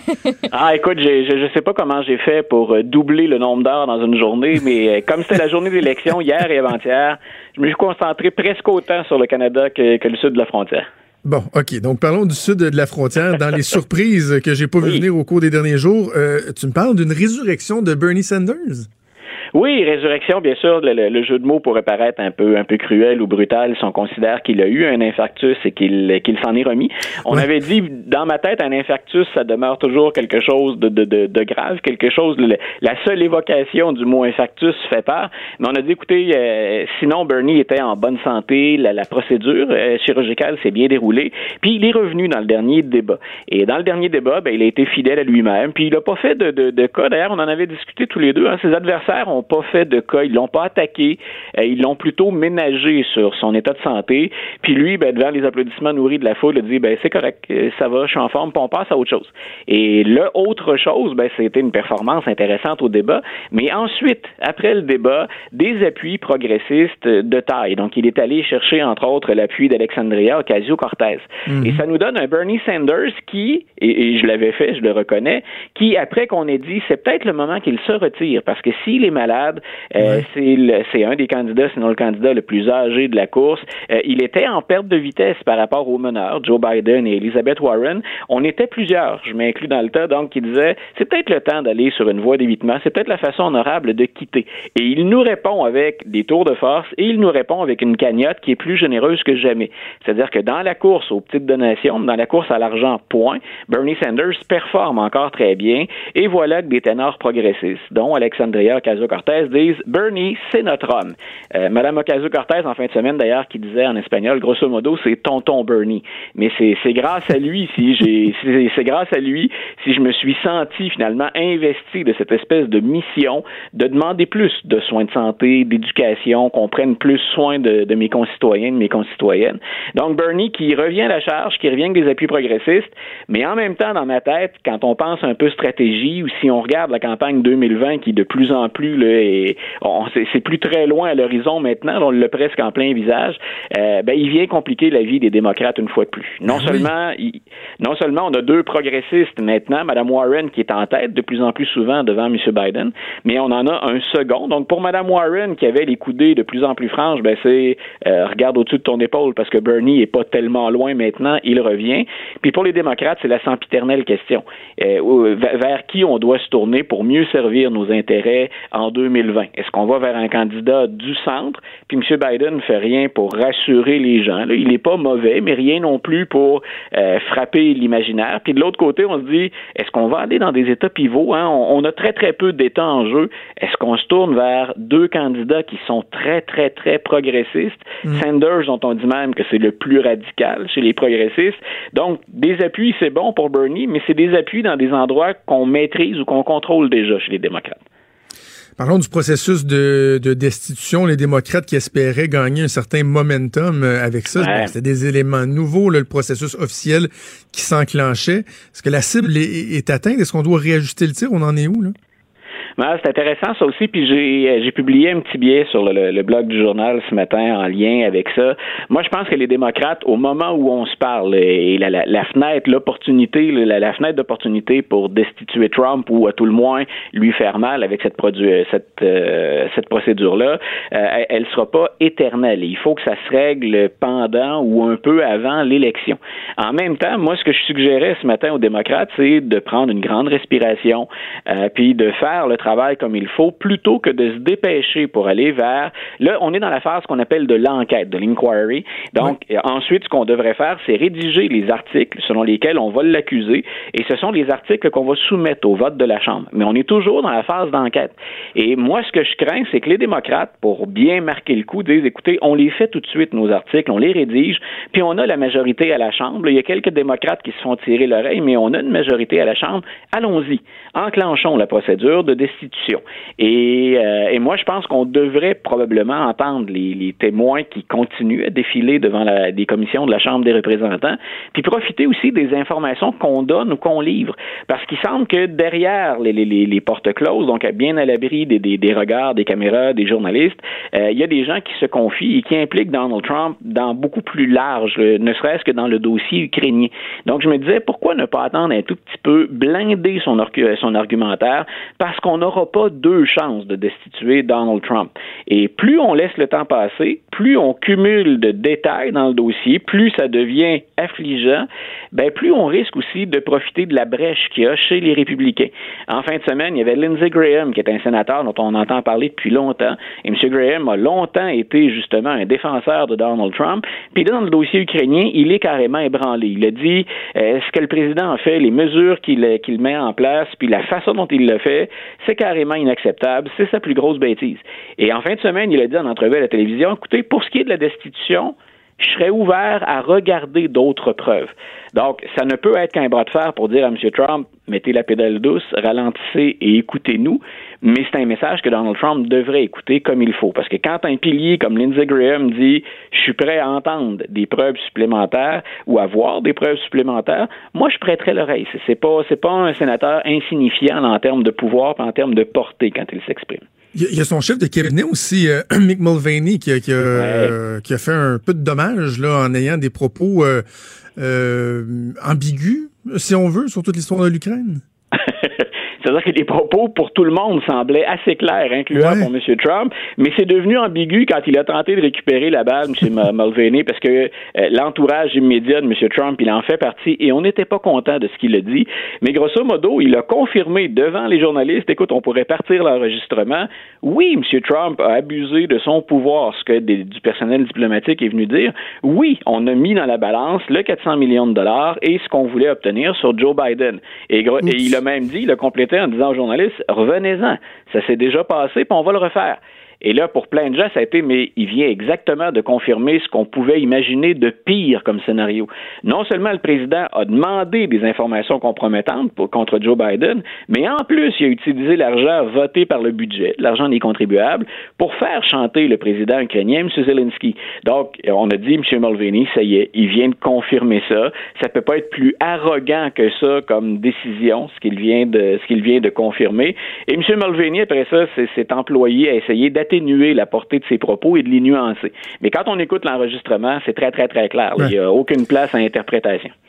donc, Donald Trump, il y a des difficultés, il y a des embûches, mais il reste que quand on regarde un des aspects où se démarque, ça a toujours été sur les médias sociaux. Et là encore, il domine à ce niveau-là belle petite enquête sur laquelle je suis tombé sur le site Axios hier ou avant-hier, je pense, où on fait état un peu de ce que les candidats investissent dans les réseaux sociaux, de comment ils le font, puis de ce que ça leur coûte pour le faire. Et écoute, c'est vrai que les démocrates sont en découdre actuellement, puis on tente de trouver le qui va être notre porte-parole principal, notre candidat ou notre candidate. Mais M. Trump a déjà investi juste sur Facebook et sur euh, Google, il a déjà investi 4 millions de dollars à lui tout seul. Et on n'est même pas dans la campagne officielle Et ce qu'on dit, c'est qu'il en a beaucoup pour son argent, M. Trump, parce que euh, quand il diffuse des choses sur Facebook, puis c'est un peu comme ça sur plein de plateformes en ligne, c'est que plus il y a de gens qui cliquent quand on fait des publications de Donald Trump, moins ces publicités lui coûtent cher. Plus il y a de retombées à une publicité, moins le coût va être élevé. Et on dit, M. Trump, c'est le meilleur investissement qu'il fait. Surtout qu'on a entendu encore le dirigeant de Facebook dire, ben, on va laisser la liberté d'expression. C'est pas parce qu'il y a un mensonge dans une pub ou dans un message que nous, on va le retirer. Alors finalement, Zuckerberg a dit, ben, pour ce qui est des fake news, écoutez, euh, on va laisser les candidats s'exprimer, puis les gens voteront ensuite après vérification. Donc on dit, M. Trump peut se permettre d'affirmer ce qu'il veut, aussi souvent qu'il le veut. Assurément, il est populaire sur Facebook, sur Google, sur Twitter. Donc les publicités, ben, elles ont des retombées plus importantes pour lui parce qu'à 4 millions de nouvelles qui circulent beaucoup, c'est beaucoup de nouvelles qui circulent. Et la seule candidate qui le chauffe, mais, qui le chauffe, qui investit un peu là-dedans, c'est Mme Warren. Et Mme Warren, actuellement, elle en a pour 600 000 d'investis. C'est beaucoup chez les démocrates, mais c'est très peu dans la balance quand vient le temps d'affronter M. Trump. Et on sait que les réseaux sociaux, M. Trump, il, a joué, il a très bien joué de ça dans la dernière campagne, il les a utilisés, ça a été très rentable, puis on se dirige vers le même scénario pour 2020. Pendant que votre attention est centrée sur vos urgences du matin, vos réunions d'affaires du midi, votre retour à la maison ou votre emploi du soir, celle de Desjardins Entreprises est centrée sur plus de 400 000 entreprises à toute heure du jour. Grâce à notre connaissance des secteurs d'activité et à notre accompagnement spécialisé, nous aidons les entrepreneurs à relever chaque défi pour qu'ils puissent rester centrés sur ce qui compte, le développement de leur entreprise.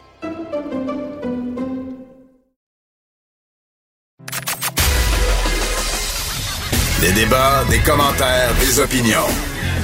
Ça, c'est franchement dit. Cube Radio. Je vous signale que dans quelques instants, le premier ministre du Québec, François Legault, va livrer sa réaction suite euh, aux résultats donc de l'élection fédérale d'hier. Mais en attendant, on va aller rejoindre le député réélu du comté de Louis-Hébert ici dans la région de Québec, Joël Lightband, qui est au bout du fil. Monsieur Lightband, félicitations pour votre victoire. Merci beaucoup. Merci, c'est gentil. Et bonjour à vous et à vos auditeurs. Avez-vous été inquiet, M. Lightband, parce que lorsqu'on regardait bon les, les comtés où ça pouvait chauffer ou à quels endroits le Bloc québécois était euh, euh, en droit de, de, de, fonder des espoirs, votre comté souvent était cité. Vous, avez-vous avez-vous une crainte? Euh, mais moi, c'est sûr que dès que l'élection est déclenchée, dès qu'on fait face à une élection dans un comté comme, comme Louis Hébert, qui a pas eu nécessairement la réputation d'être d'être très fidèle à un parti hein? politique au cours des, euh, des 20, 30 dernières années. Euh, oui, j'étais inquiet à la base, bien avant qu'on parle de la remontée du, du bloc. Euh, mais ben, inquiet, je sais pas si c'est le bon terme, mais plus dans le sens où je me disais, euh, ça t'est pas acquis. Il faut, euh, il faut aller la chercher, la confiance, la gagner, la mériter, la confiance des, des, des gens du comté. C'est qu'on a, on a travaillé, euh, je veux dire, sans compter les heures là, pour, euh, pour s'assurer de, de, de, gagner. Puis je suis vraiment reconnaissant vis-à-vis des, des citoyens de Weber qui m'ont, qui m'ont fait confiance une deuxième fois avec une plus forte marge encore qu'en 2015. Donc ça, c'est, ça me, ça me touche beaucoup ce matin. Est-ce qu'il y a un changement de dynamique dans la région de Québec, euh, M. Lightband? Bon, votre, euh, votre collègue Jean-Yves Duclos a été réélu, très, très mince majorité, 215 voix devant la bloquiste Christiane Gagnon. Le bloc qui a réussi à aller faire deux gains dans Beauport, Limoilou, euh, Beauport, Côte-de-Beaupré. Est-ce qu'il y a un changement de dynamique? Il reste que les conservateurs sont encore très présents dans la région sont, encore présents. Qui, euh, mais, mais je, remarque quand même que les conservateurs ont perdu euh, de l'élan puis ont perdu du poids dans la région de Québec, ce qui est à mon avis une bonne chose. je suis pas complètement impartial bien sûr, mais mais quand je regarde les que, les conservateurs aient historiquement été aussi forts dans la région de Québec, c'est c'est quelque chose qui m'a toujours un peu sidéré. Plusieurs autres citoyens que je rencontre aussi qui se demandent mais comment ça se fait? Parce que au niveau du bilan régional, la décennie de M. Harper, ça n'a pas été très reluisant du point de vue du, gouvernement euh, de M. Harper puis du Parti conservateur.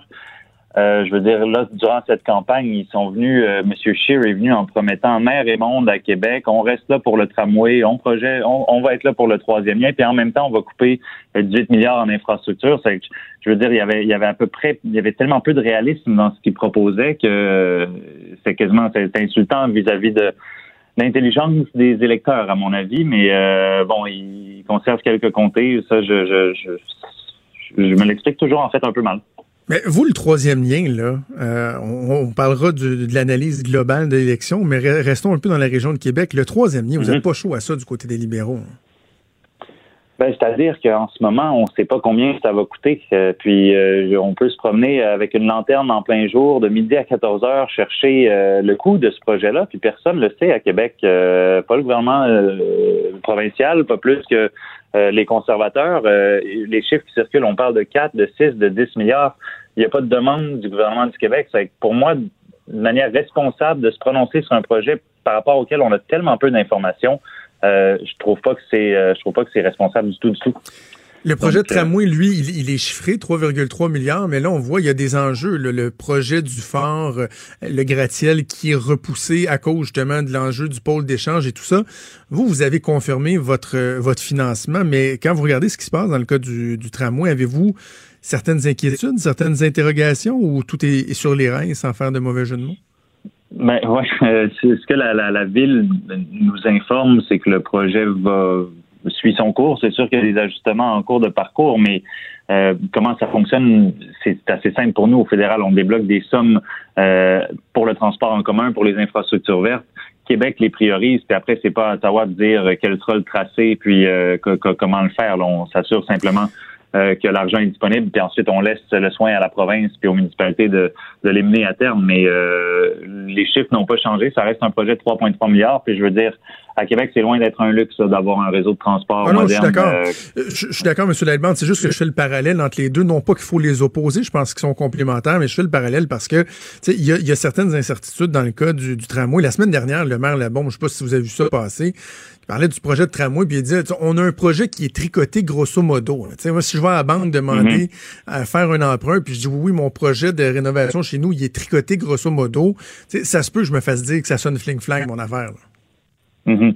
Ben, ça, ça reste que c'est euh, à des années-lumière du projet de troisième lien en termes d'information, euh, par- juste par rapport au coût, par rapport aux études, par rapport au, au, au projet. C'est beaucoup plus avancé que, que le projet de troisième lien. Donc, euh, c'est là où, euh, pour moi, je suis, je suis quand même satisfait de voir ce que la Ville a proposé. Maintenant qu'il y a des ajustements, ça- c'est un peu normal dans ce genre de projet. OK. Euh, parlons donc du résultat global de l'élection. Ben, au Québec, en fait, 35 comtés euh, pour euh, le Parti libéral. C'est seulement 5 de moins que ce que vous aviez fait euh, en 2015. Les perspectives qui est un peu plus sombres. Justin Trudeau, hier, a dit, on, on, on comprend que les Québécois veulent poursuivre euh, avec les libéraux, mais en même temps, ils nous envoient un certain message et on reçoit ce message-là. C'est quoi le message et en quoi ça va influencer la suite des choses, la- façon de gouverner? Ben, pour ma part, je pense qu'il y a un des messages positifs de l'élection d'hier, c'est de voir que le Québec, et pas seulement Montréal, mais reste autour de la table avec euh, des députés en Mauricie, ici dans la région de Québec, euh, en Gaspésie aussi, euh, puis dans les régions du Québec. Ça, je trouve ça important pour le Parti libéral d'être présent dans les régions. Puis je pense que c'est bon pour le Québec aussi qu'il y ait des députés au gouvernement euh, d'un peu partout à travers le Québec. Puis je- au niveau du vote populaire aussi, on, on, on a gagné hier au Québec, même si c'est par une faible marge. Mais euh, ça, je trouve ça aussi intéressant par rapport au Bloc québécois puis notre relation avec le Bloc au cours des prochaines années. Euh, moi, ce que j'ai hâte de voir, c'est qu'il clarifie un peu euh, quelles sont vraiment leurs orientations, euh, parce que c'est beau de dire on sera pour si c'est dans l'intérêt du Québec, on sera contre si ça ne l'est pas, mais la définition de M. Blanchette de l'intérêt du Québec n'est pas nécessairement la mienne, puis elle n'est pas nécessairement meilleure que celle de, de- des Québécois fédéralistes, des millions de Québécois euh, qui, sont fédéralistes. Donc, j'ai hâte de voir leur position sur des enjeux comme l'environnement, comme euh, la lutte au changement climatique, la réduction des inégalités, la fiscalité au Canada, parce que c'est- assez facile, assez simple. On le voit depuis des décennies avec le Bloc québécois, ce genre de rhétorique-là, où dans le fond, tu dis pas grand-chose quand on dit on se repose, c'est bon pour le Québec, on se compte si ça l'est Ouais. pas, sans définir ce qu'il l'est et ce qu'il l'est pas. Mais en même temps, bon, je- je- votre réponse, est, elle est très intéressante, mais je vois deux volets. Vous, vous vantez en quelque sorte vos résultats, vous soulignez la qualité de vos résultats et vous soulevez des questions sur le Bloc québécois. Je répète donc ma question. Quand Justin Trudeau dit on a saisi le message, vous l'avez saisi de quelle façon? En quoi ça va changer euh, la façon de gouverner ou changer la relation entre le Parti libéral et le Québec? Ben, je, je pense que l'optique, puis ça, c'est, je, je vais devoir euh, y réfléchir aussi, euh, puis analyser les, les différents résultats. Honnêtement, ça a été, euh, ça s'est fait très, très rapidement. Là, depuis, il n'y a pas eu beaucoup de, de sommeil puis de temps d'analyse, mais. Mais pour ma part, c'est de continuer à livrer pour ce qui compte pour les Québécois. Puis moi, ce que j'entends de ce qui compte, c'est justement qu'on soit sérieux puis ambitieux euh, dans la lutte au changement climatique, qu'on en fasse plus pour les aînés, pour les familles. Euh, beaucoup d'enjeux dont le Bloc n'a très, que très peu parlé durant la campagne électorale. Euh, mais pour ma part, c'est des valeurs éminemment québécoises. Si on peut travailler avec le Bloc québécois sur ces dossiers-là, ça, ça va nous faire plaisir de, de le faire. Mais c'est sûr que le Bloc n'est pas un parti euh, pan-canadien, euh, donc la réalité n'est pas la même. Les, les, les considérations sont pas toujours les mêmes. Je sais qu'on est au, au lendemain de l'élection, là, mais est-ce que dans votre parcours, un siège de ministre, est-ce que ce serait la suite logique? Euh, la suite logique, c'était euh, d'être réélu dans Louis Hébert. Et euh, le, le- toutes ces considérations-là, je sais, avec euh, M. Trudeau, euh, ben, M. Trudeau, Jonathan, on s'en était déjà parlé dans une entrevue Oui. euh, précédente, mais ça, c'est des ça, ça appartient pas à moi, ces décisions-là, puis je- j'aime mieux pas, euh, pas y spéculer. C'est déjà un, un immense, immense privilège de représenter euh, mon monde de Sainte-Foy, Cédric Caprouge à, à la Chambre des communes, puis euh, ça me convient très bien. Mais vous diriez pas dû, non, ce serait le fun. Ben ça c'est vous qui le dites et je vous remercie c'est flatteur mais euh, moi c'est une étape à la fois puis j'ai euh, j'ai je trouve qu'il y en a déjà beaucoup à faire dans la région de Québec euh, comme l'un des deux Gaulois là, du euh, gouvernement libéral. là. Ben, on va voir l'information du Conseil des ministres va suivre au cours euh, des prochains jours. Joël Lightbound, député réélu du comté de Louis-Hébert. Merci de nous avoir parlé. Félicitations encore. Un gros un gros merci à vous bonne journée. Merci, au revoir. Donc, Joël Lightbound, il, s- il, il fera un très, très bon ministre. Mais oui, je le sais que Euh, je le savais que j'aurais pas de réponse à ma question, mais, Ben non, tu sais, mais- tout le monde le dit dans les couloirs. Il est ministrable, ce gars-là.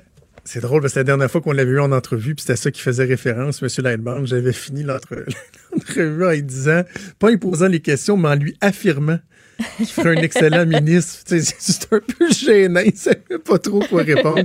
Euh, je regardais le journal qui a mis en ligne euh, au cours des dernières minutes une liste des euh, 10 euh, personnes, 10 candidats élus, en fait 10 nouveaux députés ou députés réélus du Parti libéral qui pourraient être nommés ministres. On n'a pas inclus euh, le nom de Joël Lightbound. OK. Euh, je suis surpris, mais en même temps, ce qu'il faut comprendre, c'est que tous les ministres déjà en poste ont tous été réélus. Hier, on craignait pour euh, François-Philippe Champagne. Au Québec, non. Au non, c'est ça, pas au Québec, mais en, ça. général, là, au, au Canada, je pense qu'il y en a seulement deux là, qui n'ont pas été Ouais, il y a réélus. Ralph Goodale, entre Oui. autres, qui n'a pas été euh, élu. Mais euh, au Québec, ils ont tous été réélus. Donc, c'est assez difficile de les tasser, surtout qu'il y a des enjeux géographiques. Ouais. Diane Leboutier, Gaspésie, les îles de la Madeleine, je je m'excuse, je vais être raide, mais n'est pas meilleure aujourd'hui qu'elle l'était hier. Elle demeure la seule dans l'Est du Québec à partir de Québec, donc ça va lui, lui garder son, son poste de ministre. Bref, les autres ont tous été réélus. Donc, tu ajoutes à ça l'arrivée de nouveaux candidats comme Stephen Guilbeault, qui, on s'entend, là, un siège presque garanti.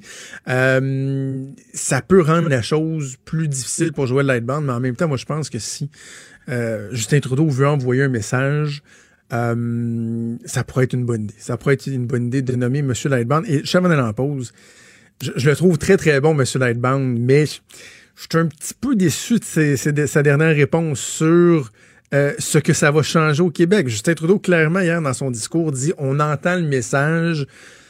Là, finalement, quand on questionne M. Lightbound à savoir, OK, mais c'est quoi le message puis en quoi ça va changer les choses, ben, c'est beaucoup de méfiance envers le, Bloc québécois. Donc, ça, est-ce que c'est un changement? Est-ce que c'est. On, peut dé- dénoter là-dedans une compréhension du message envoyé par les Québécois? On va peut-être euh, ajuster un petit peu les lignes de communication. Mais bref, il, est bon. Il est bon, M. Lightbound. Ne bougez pas, on fait une pause et on revient. Pendant que votre attention est centrée sur vos urgences du matin, vos réunions d'affaires du midi, votre retour à la maison ou votre emploi du soir, celle de Desjardins Entreprises est centrée sur plus de 400 000 entreprises à toute heure du jour. Grâce à notre connaissance des secteurs d'activité et à notre accompagnement spécialisé, nous aidons les entrepreneurs à relever chaque défi pour qu'ils puissent rester centrés sur ce qui compte, le développement de leur entreprise.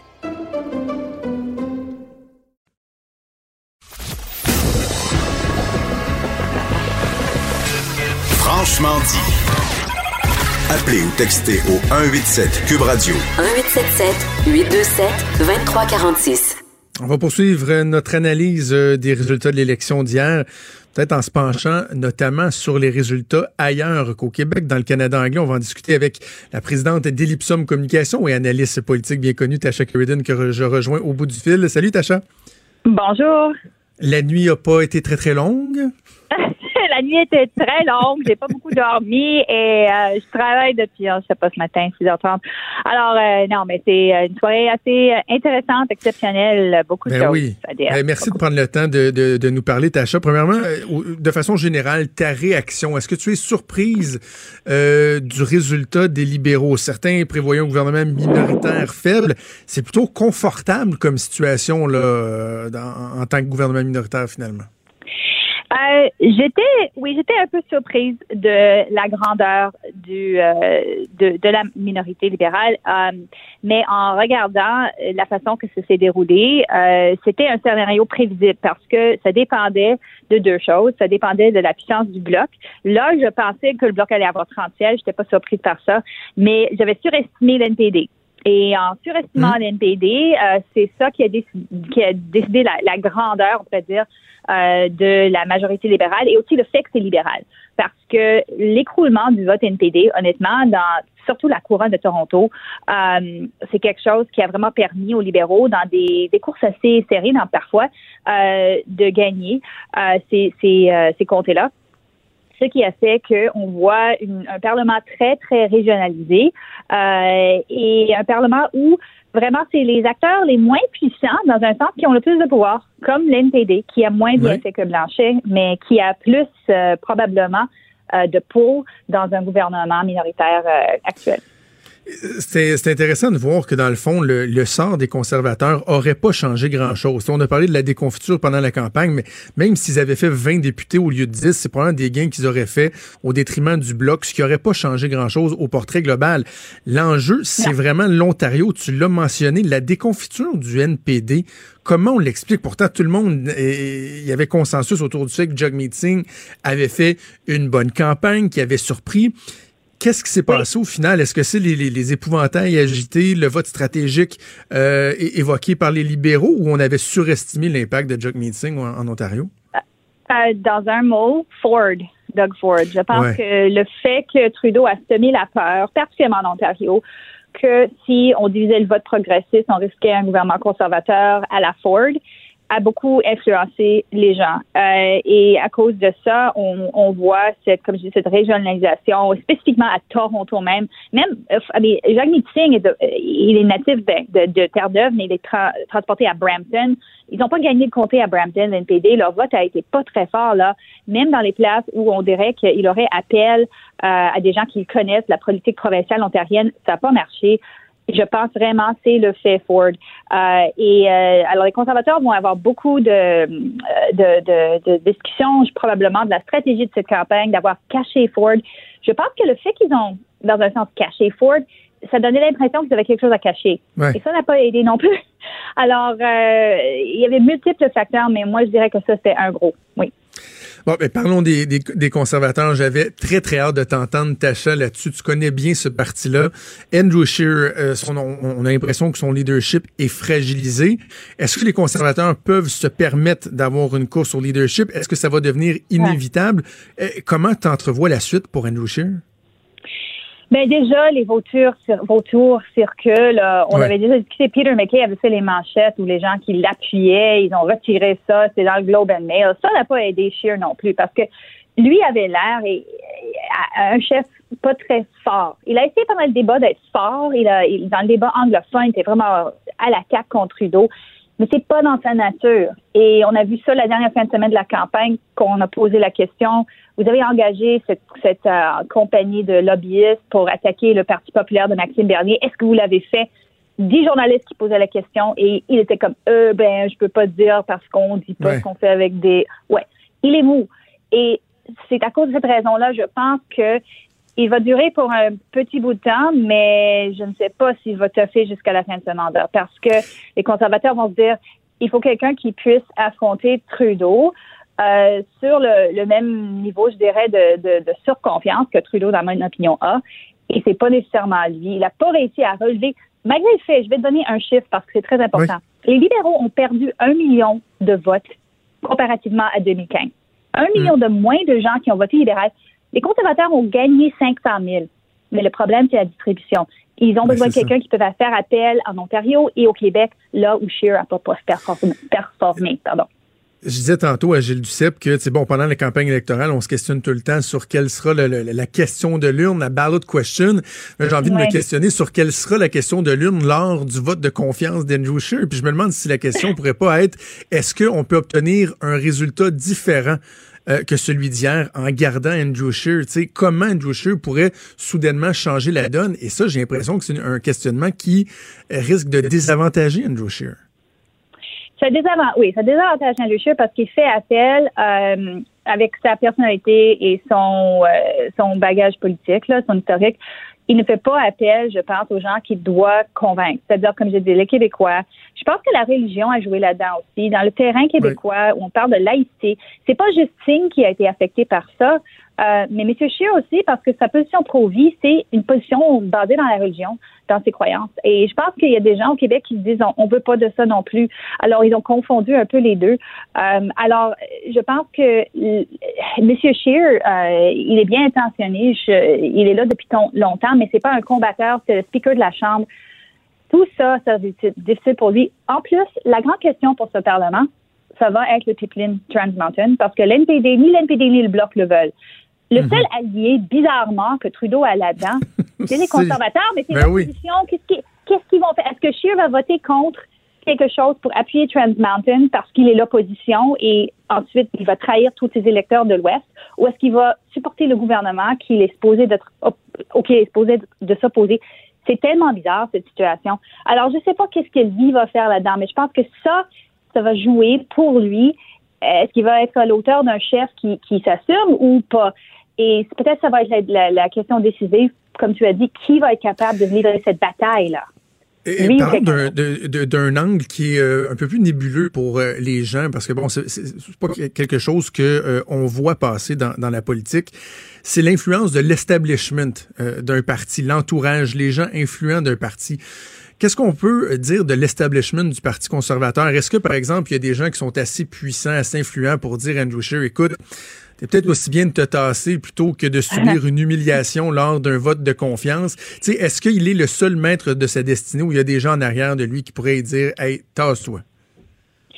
Il y a toujours des gens qui, qui veulent dire des choses. Je vais pas. euh, je, je soupçonne et je sais qu'il y a des gens euh, qui étaient influents, des anciens premiers ministres. Euh, je sais que M. Mulroney a beaucoup d'opinions et sa fille Caroline est en politique en Ontario. Ben oui.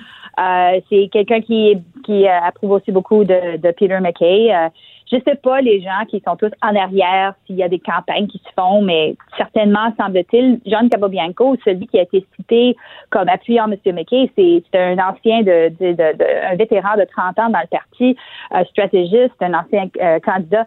Les gens comme ça qui se connaissent tous euh, un peu ici et là, je suis sûre, mais je sais qu'il y a des grondements. Mais où ça va aller spécifiquement, c'est trop tôt à dire. Mais c'est moi, c'est Andrew Scheer, oui, je serais très nerveux. Puis, euh, comme je dis, je pense pas qu'il va toffer les deux ans. Peut-être que ce mandat-là va durer, euh, ou peut-être moins, on sait jamais. Euh, mais tous les partis, je pense, ne désirent pas une élection demain parce que Ben à cause de, des ressources et tout ça. Alors, je pense qu'on va avoir un budget au moins libéral l'année prochaine. Puis après ça, je pense que les, les gens vont se décider quoi faire. Jagmeet Singh, lui, est-ce qu'il est bien en selle? Parce que moi, à la fin de la course, mon analyse, c'était que, bon, finalement, il avait dépassé les attentes. Puis moi, je disais pas plus tard qu'hier, Tacha, que, bon, le- le- le- le- le- l'objectif atteint de Jagmeet Singh était d'avoir sécurisé son poste de chef du NPD. Là, on regarde le résultat. Bon, l'écrasement total, la quasi-disparition, ça s'est pas avéré. Mais reste que quand on voit Jagmeet Singh hier qui danse, qui saute, qui est heureux comme s'il avait gagné, Ouais. il a quand même perdu au-dessus de 17 comtés, là. C'est le gros perdeur de la soirée. Il a perdu 600 000 voix de du total de 2015. Il est descendu à 16% et il a, de- il a perdu, comme tu as dit, presque la moitié de ses sièges et il, il se porte comme le vainqueur. Pourquoi? Parce que dans ce nouveau Parlement, il est le, il tient la balance du pouvoir, il Ouais. le sait. C'est ça le, le prix qu'il a gagné. C'est pour ça qu'il est content parce qu'il sait que M. Trudeau veut pas danser trop avec le bloc parce que M. Trudeau, les a déjà décriés comme des séparatistes à la fin de la campagne. Donc c'est ça ce qu'ils veulent vraiment.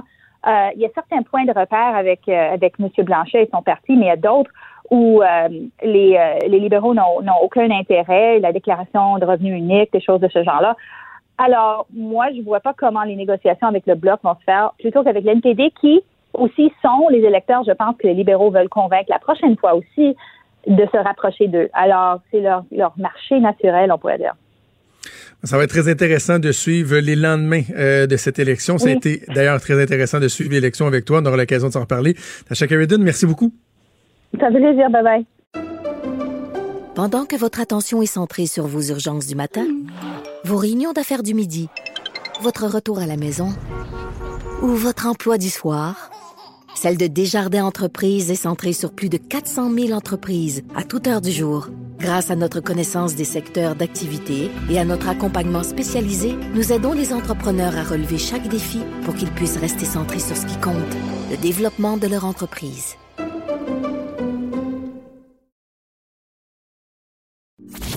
Franchement dit. Jonathan Trudeau. Et Maude Boutet. Appelez ou textez au 187 Cube Radio 1877 827 2346. Cube Radio. Cube Radio. On va prendre un petit break de la politique. C'est Joanie Gontier qui est avec nous à Montréal. Salut Joanie. Salut Jonathan, comment ça va? Ça va très bien. Je Ah. suis heureux. On pourrait Ouais. dire que je suis, je, je nage, tiens, dans le bonheur. Et c'est justement du bonheur dont tu veux nous parler aujourd'hui. Oui, exactement, parce que vous savez, il n'y a pas si longtemps, on parlait de la dépression euh, saisonnière. Ça, ça nous touche beaucoup. Toi, entre autres, Jonathan, des fois, tu as des petites dents à cette période-ci de l'année. Ah oui.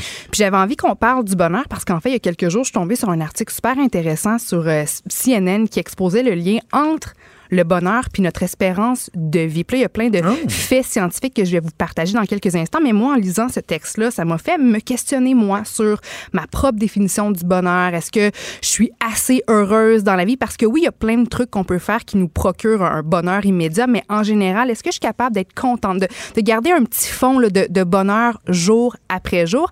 Alors d'abord, je vous pose la question à vous. C'est quoi votre définition du bonheur? C'est quoi le bonheur pour vous?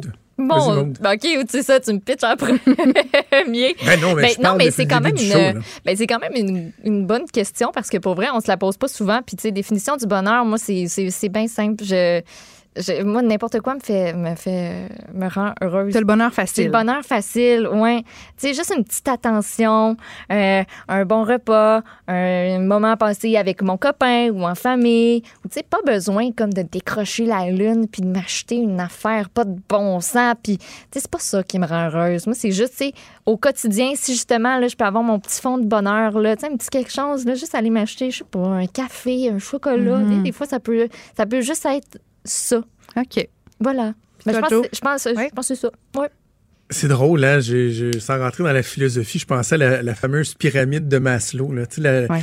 la pyramide des besoins, là. Tu sais, t- moi, à la base, c'est d'être en santé, euh, de, de, de, de- d'être en sécurité, puis là, tu as la famille, puis t'as, t'as toi. Tu sais, ce que tu es capable de faire au point de vue personnel, professionnel pour aller plus loin, tu sais, puis d'essayer au travers de tout ça, d'avoir un, un fil conducteur, d'être, bien dans, dans, dans ce que tu fais. Tu sais, pour moi, je si j'avais à te le résumer, Joanie, le, le- le bonheur, c'est d'être bien. Tu peux pas toujours être heureux. Il y a des fois où t'en as aucune idée, pourtant tout semble bien aller, puis c'est comme euh, justement la période automnale est très propice euh, à ça. Là, tu sais, je suis pas mal dedans en ce moment. Je te dirais, ça arrive. Tu dis ben voyons, tabarouette. Il me semble Ouais. que, tu sais, pourtant il y a, y rien va qui va mal, mais mais dis, t'as comme le, le petit feeling. Mais il faut qu'au global, de façon générale, tu te sentes bien. C'est- Je pense que c'est ça le bonheur. Il faut pas chercher de, de midi à 14 heures puis de vivre tout le temps Mm. des grandes émotions, euh, juste d'être bien. Oui, le, le bonheur, c'est pas une île euh, paradisiaque à quelque part. euh, puis Ouais. c'est- c'est pas ça, c'est dans le, le- le quotidien. Ça, je suis d'accord. Puis sur une échelle de 0 à 10, 10 étant le maximum de bonheur que tu peux ressentir, tu dirais que tu es à combien? Ah, écoute, je, je, je, je serais très difficile de- d'aller en bas de 8. Là. OK. On a tous des, des- des petites choses dans notre vie, des fois, qui peuvent nous, nous gosser, mais si je, je prends l'in- l'indicateur que je viens de te donner, là, tu sais, de façon générale, d'être bien dans ma vie, d'être bien dans Mm. mon travail, d'être bien dans ma famille, d'être bien dans mon couple, euh, je vois pas comment je pourrais aller en bas de 8 en ce moment. Bon, mais parfait. J'aime ça entendre ça parce que la science ben, explore la connexion entre le bonheur puis la longévité depuis plusieurs années. Puis rapidement, je vous résume quelques petites études qui ont été faites. D'abord, en 2011, une analyse sur 4000 Britanniques a indiqué que ceux qui se disaient contents, heureux ou excités pendant une journée euh, bien normale, bien typique, avaient 35% moins de risques de mourir pré- prématurément. Aussi, en 2011, euh, les, euh, des scientifiques ont étudié 200 hommes et femmes à San Francisco sur une période de 13 ans, puis ont découvert que les participants qui avaient rapporté plus d'expériences positives que négatives pendant les, les 13 années vivaient plus longtemps. Aussi, après ça, selon une étude en 2016, d'avoir une attitude positive était associé à une plus grande espérance de vie auprès de 4000 personnes françaises d'un âge assez avancé, étudiées sur quand même une période de 22 ans. Terminant en 2015, des chercheurs ont suivi 2000 Mexicains américains, puis ont constaté que ceux qui avaient une vision positive en général du monde avaient 50 moins de risques de décéder. Donc, c'est des statistiques qui, qui Hey. m'étonnent parce que c'est pas des, des 10% 7 c'est du 35 du 50 Puis là, l'affaire, c'est qu'on fait comment pour conserver avec nous chaque jour toujours ce petit sentiment de bonheur-là? Parce que le bonheur, selon le, le cardiologue Alan Rosensky, qui a été cité dans, dans, dans l'article en question de CNN, c'est une émotion qui vient puis qui part. Comme tu le disais, une marche dans le parc, un doux moment avec un proche, ton, ton petit café préféré, ben tout ça, ça nous apporte du bonheur, mais c'est pas toujours constant parce que la vie est ainsi faite. hein. Il y a des hauts, il y a des bas. Alors, selon la science, pour avoir ce petit sentiment de bonheur, toujours un peu présent avec nous, peu importe la situation dans laquelle on se trouve. Euh, pour réussir à, se contenter dans le quotidien, ça prend un mélange de certains traits ca- ca- caractéristiques. Oui, il y a des traits qu'on a nous déjà. Il y en a qu'on peut développer aussi, c'est ça qui est le fun. Alors, les traits en question, l'optimisme, la résilience, la gratitude. Il faut être capable de donner un sens à sa vie, puis il faut réussir à entretenir des, des relations chaleureuses avec les autres, des relations dans lesquelles on va se sentir euh, bien supporté. Alors, Les amis, vous autres, au niveau de l'optimisme, est-ce que votre verre est à moitié plein, à moitié vide de façon générale? À moitié plein. Ouais? Oui, moi, je suis une éternelle optimiste positive. Je trouve que ça va avec le, le positivisme là, Ouais. aussi. là. Euh, mais c'est rare que je suis défaitiste. Fait que, ouais, non, à moitié euh, plein, euh, plus que plein. Il y a toujours des deux pleins. solutions. Puis, Ouais. OK. Ouais. Puis toi, Joe? Écoute, je, le, le- le fatalisme est jamais bien, bien loin, mais euh, l'emporte rarement sur l'optimisme. Tu sais, Ok. Je sais pas si tu me suis, là, c'est-à-dire oui, que sou- souvent, des fois, mon premier réflexe va faire de faire Ah, tu sais, telle affaire s'est passée. ouais. mais assez rapidement, je vais me dire Non, non, on va trouver une solution, euh, ça va s'arranger, on se retrousse les manches. L'optimisme prend souvent le dessus. Mhm. Ben écoutez, un optimisme. Euh, un, un optimiste aurait 35% moins de risque de faire une crise du cœur, d'avoir une, une complication cardiaque ou pulmonaire, puis d'avoir un AVC. Donc, gardez votre, votre fibre optimiste. Maintenant, au niveau de la résilience, ben, le fait d'être résilient, c'est d'être capable de se relever d'une situation difficile. Puis ça, c'est directement lié au bonheur parce que quand on est résilient, ben, ça nous demande de miser sur nos forces, de croire en soi, de, de remettre un petit peu les choses en perspective. Puis tout ça, ben, ça bâtit notre confiance en soi. Puis ça, ça nous permet de se sentir fiers de nous. Puis quand on est fier de nous, ben, souvent, on est un petit peu plus heureux. Alors, ma question pour vous, quel est le moment dans votre vie où vous avez euh, été le plus résilient, où vous avez... euh, oui, c'est ça. Ah, je- me- donc, Maud. Ben, attends, là, je- je- j'essaie de penser le moment où j'ai été la plus résiliente. Où tu as vraiment frappé un mur, ou que là, tu savais pas trop où aller. Si, je veux dire, tu as reçu un, un- un résultat où tu étais dans une situation euh, à laquelle tu t'attendais pas, puis tu Ben, je pense que c'est as après- tes manches. Je pense que c'est après la perte euh, d'un travail que je m'a- je m'attendais pas de perdre. Tu sais, quand tu t'y attends pas, puis que tu te fais asseoir dans le bureau du boss, puis qu'ils disent, ben, c'est pas mal terminé, fait que dans une, deux semaines, euh, prendras tes affaires. est-ce qu'on te dit là. pourquoi? Est-ce qu'on te dit, on trouve que euh, tu, tu, tu vends Oui, pas assez ou t'es pas assez efficace? C'était ou- tout simplement réorganisation. Fait que tu, tu fais le job, t'es bien bonne, mais euh, plus de place. Mais tant mieux, parce que c'est tough de se faire dire écoute, on trouve que tu vends pas assez. Moi, ça a été mon cas. là, je travaillais au bâton rouge, puis je vendais pas assez d'extra avec les côtes levées, là, puis les steaks. Là. Fait que, on trouve qu'au début, tu étais vraiment vite, tu desservais, tu servais, mais là, on, tu you're slacking off, you're slacking off. Puis là, j'étais arrivée chez moi, puis je me suis dit, ça y est, je suis une, je suis une bonne à rien. Je suis comme complètement euh, paresseuse. Tu sais, c'est tough de se faire dire un Ouais. peu. Ben, c'est- en tout cas, je trouve pas qu'il y avait raison, là, mais c'est tough de se faire dire peut-être ces quatre vérités. euh, puis c'est là que c'est important d'être résilient, mais c'est vraiment pas toujours euh, Moi, c'était évident. plus la, la perte de repère, de dire, Hey, ben là, je m'en vais où d'abord? Je, je- je fais quoi? Tu sais, Ouais. quand c'était pas Ouais. prévu, puis que là, ça, ça te fait, tu fais comme, euh, OK, je vais me revirer de bord, mais pour le moment, je suis comme un peu un petit peu sonnée, là. déboussolé. Ouais, toi- Ouais. Toi, Jonathan? Moi, je c'est probablement euh, les trois ou quatre fois que j'ai été refusé en technique policière. OK. Ah, t'as Euh, essayé parce de- que Ah, je- je j'étais un savais policier manqué, moi. Ah, Ah, je Non, non, je, je suis solidement un policier manqué. là. Ah. Toute euh, mon adolescence, le début de ma vie adulte, la seule chose que je voulais faire dans la vie, c'était d'être policier. J'avais une blonde euh, que son père était lieutenant, son beau-père était euh, sergent dans la police de Laval. Ils m'ont emmené faire de la patrouille. J'allais au poste. C'était vraiment la seule chose que je voulais faire dans la vie. Puis j'ai appliqué, moi, à l'époque où il y avait vraiment un accent qui était mis sur les minorités visibles. Il y avait une directive qui était donnée. Là, et même si ma cotère était toujours plus élevée que la dernière personne admise, j'ai jamais même été accepté aux entrevues. Sais, C'est pas parce que, mettons, Ouais. j'étais accepté pour les tests, les entrevues, puis que je voulais. Non, non, dès que mon application était faite, j'ai été refusé. J'étais au cégep en, en- en- en attendant d'être accepté en technique policière. J'étais à l'université au début en espérant euh, euh, être accepté en technique policière. Et la dernière fois où j'ai été refusé, je me suis dit, bon, ben écoute donc, il y a peut-être un message que je dois saisir. Là, puis j'avais aucune idée de ce que je voulais faire autre dans la vie euh, que d'être policier. Puis c'est là que je me suis intéressé aux relations publiques. Mais sur quelques années, là, la résilience, ça a été ça. C'était Ouais. l'échec de ne pas être capable, qu'on me donne même pas l'opportunité de leur démontrer que je serais capable d'être bon. C'était comme hors de mon contrôle. Et, et ça, ça a été tough. Ça a été pas mal tough. Puis est-ce que tu as été un petit peu euh, ben, déprimé à tes heures? Ah par oui, oui. rapport- Ouais.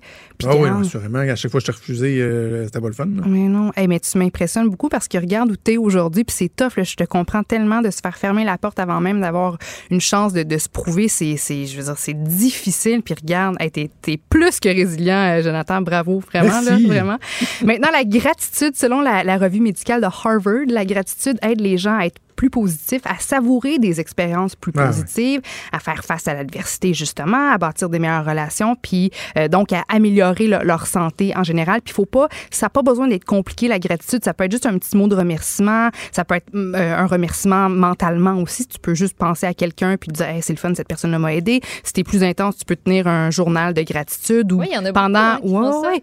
ou pendant sinon ton moment de prière ou de méditation, tu peux euh, remercier euh, les gens ou tu peux être reconnaissant pour tout ce que tu as. Est-ce que vous, c'est une pratique que vous adoptez dans votre quotidien? Est-ce qu'il y a des moments où, tu sais, Jonathan, tu te dis, wow, je, tu sais, ma famille va bien, je, suis- je, suis- je suis heureux avec ma blonde, wow, ma carrière euh, euh, lève, ça n'a pas de bon sens, puis je suis donc bien chanceux. Est-ce qu'il y a des moments où tu arrêtes puis tu Ouais. remercies la vie? Je, je- ben, je pense que je suis pas pire là-dedans. Et il y a des gens qui ont le bonheur fragile, hein, tu sais, qui pourtant ils ont souvent des, des, des conditions en place pour être de bonne humeur, puis là euh, pour être heureux en fait, puis là finalement ben à chaque petite chose, oh, il s'écrase un peu, puis tu te dis ben voyons, tu sais, faut, faut être reconnaissant parce que de façon générale ça va bien.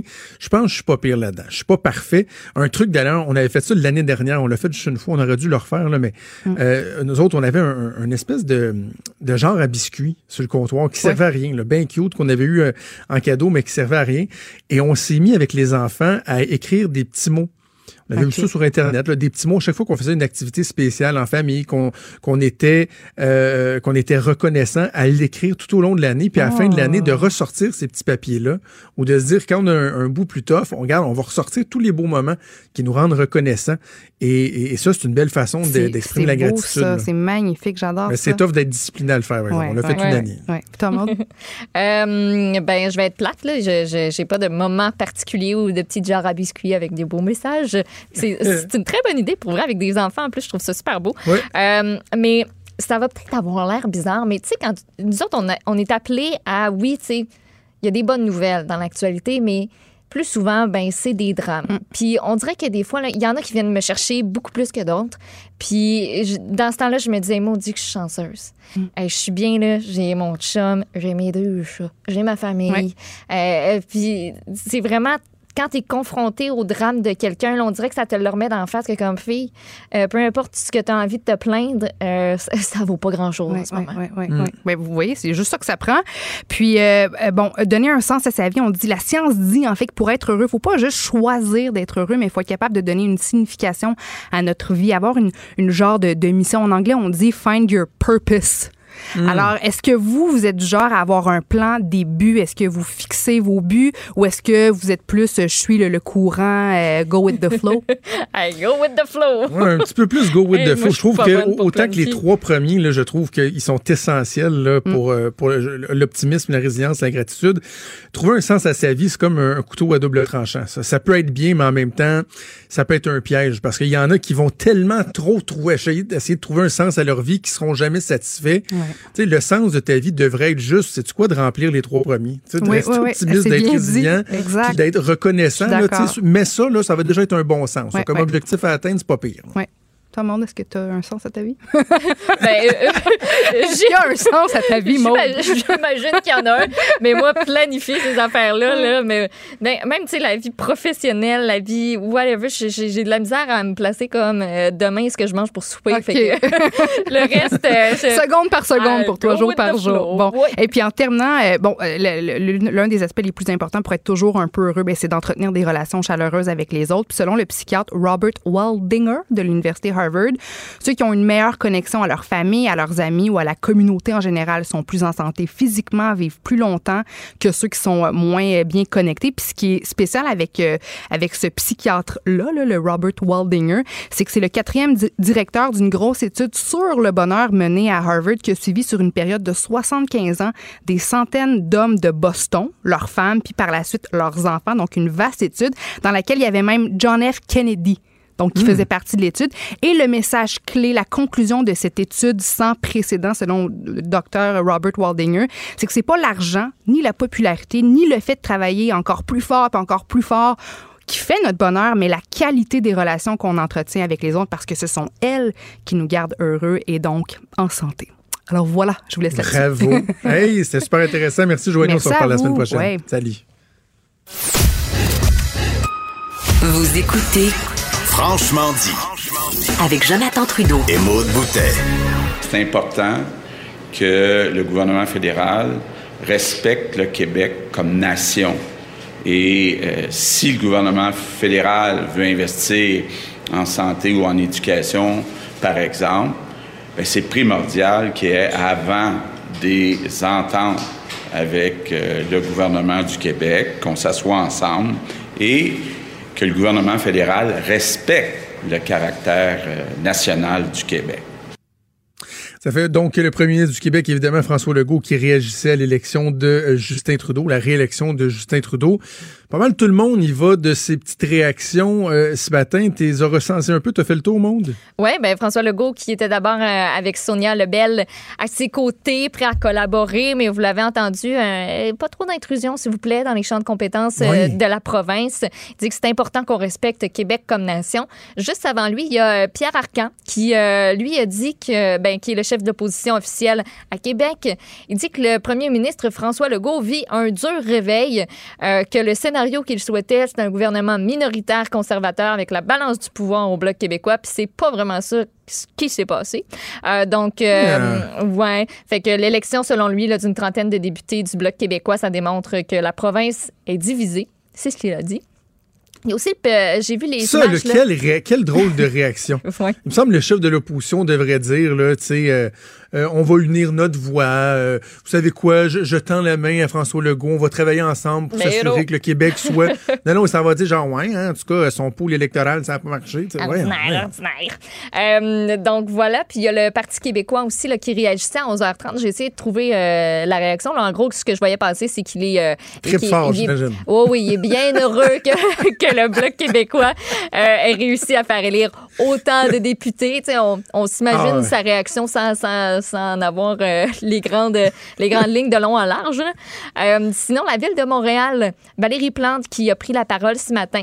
Euh, tu sais, le Parti libéral, le NPD, on, se sont tous les deux engagés durant la campagne électorale à rendre du financement disponible pour le projet de ligne rose. Ça fait que la madame est bien heureuse Ben d'un oui. matin.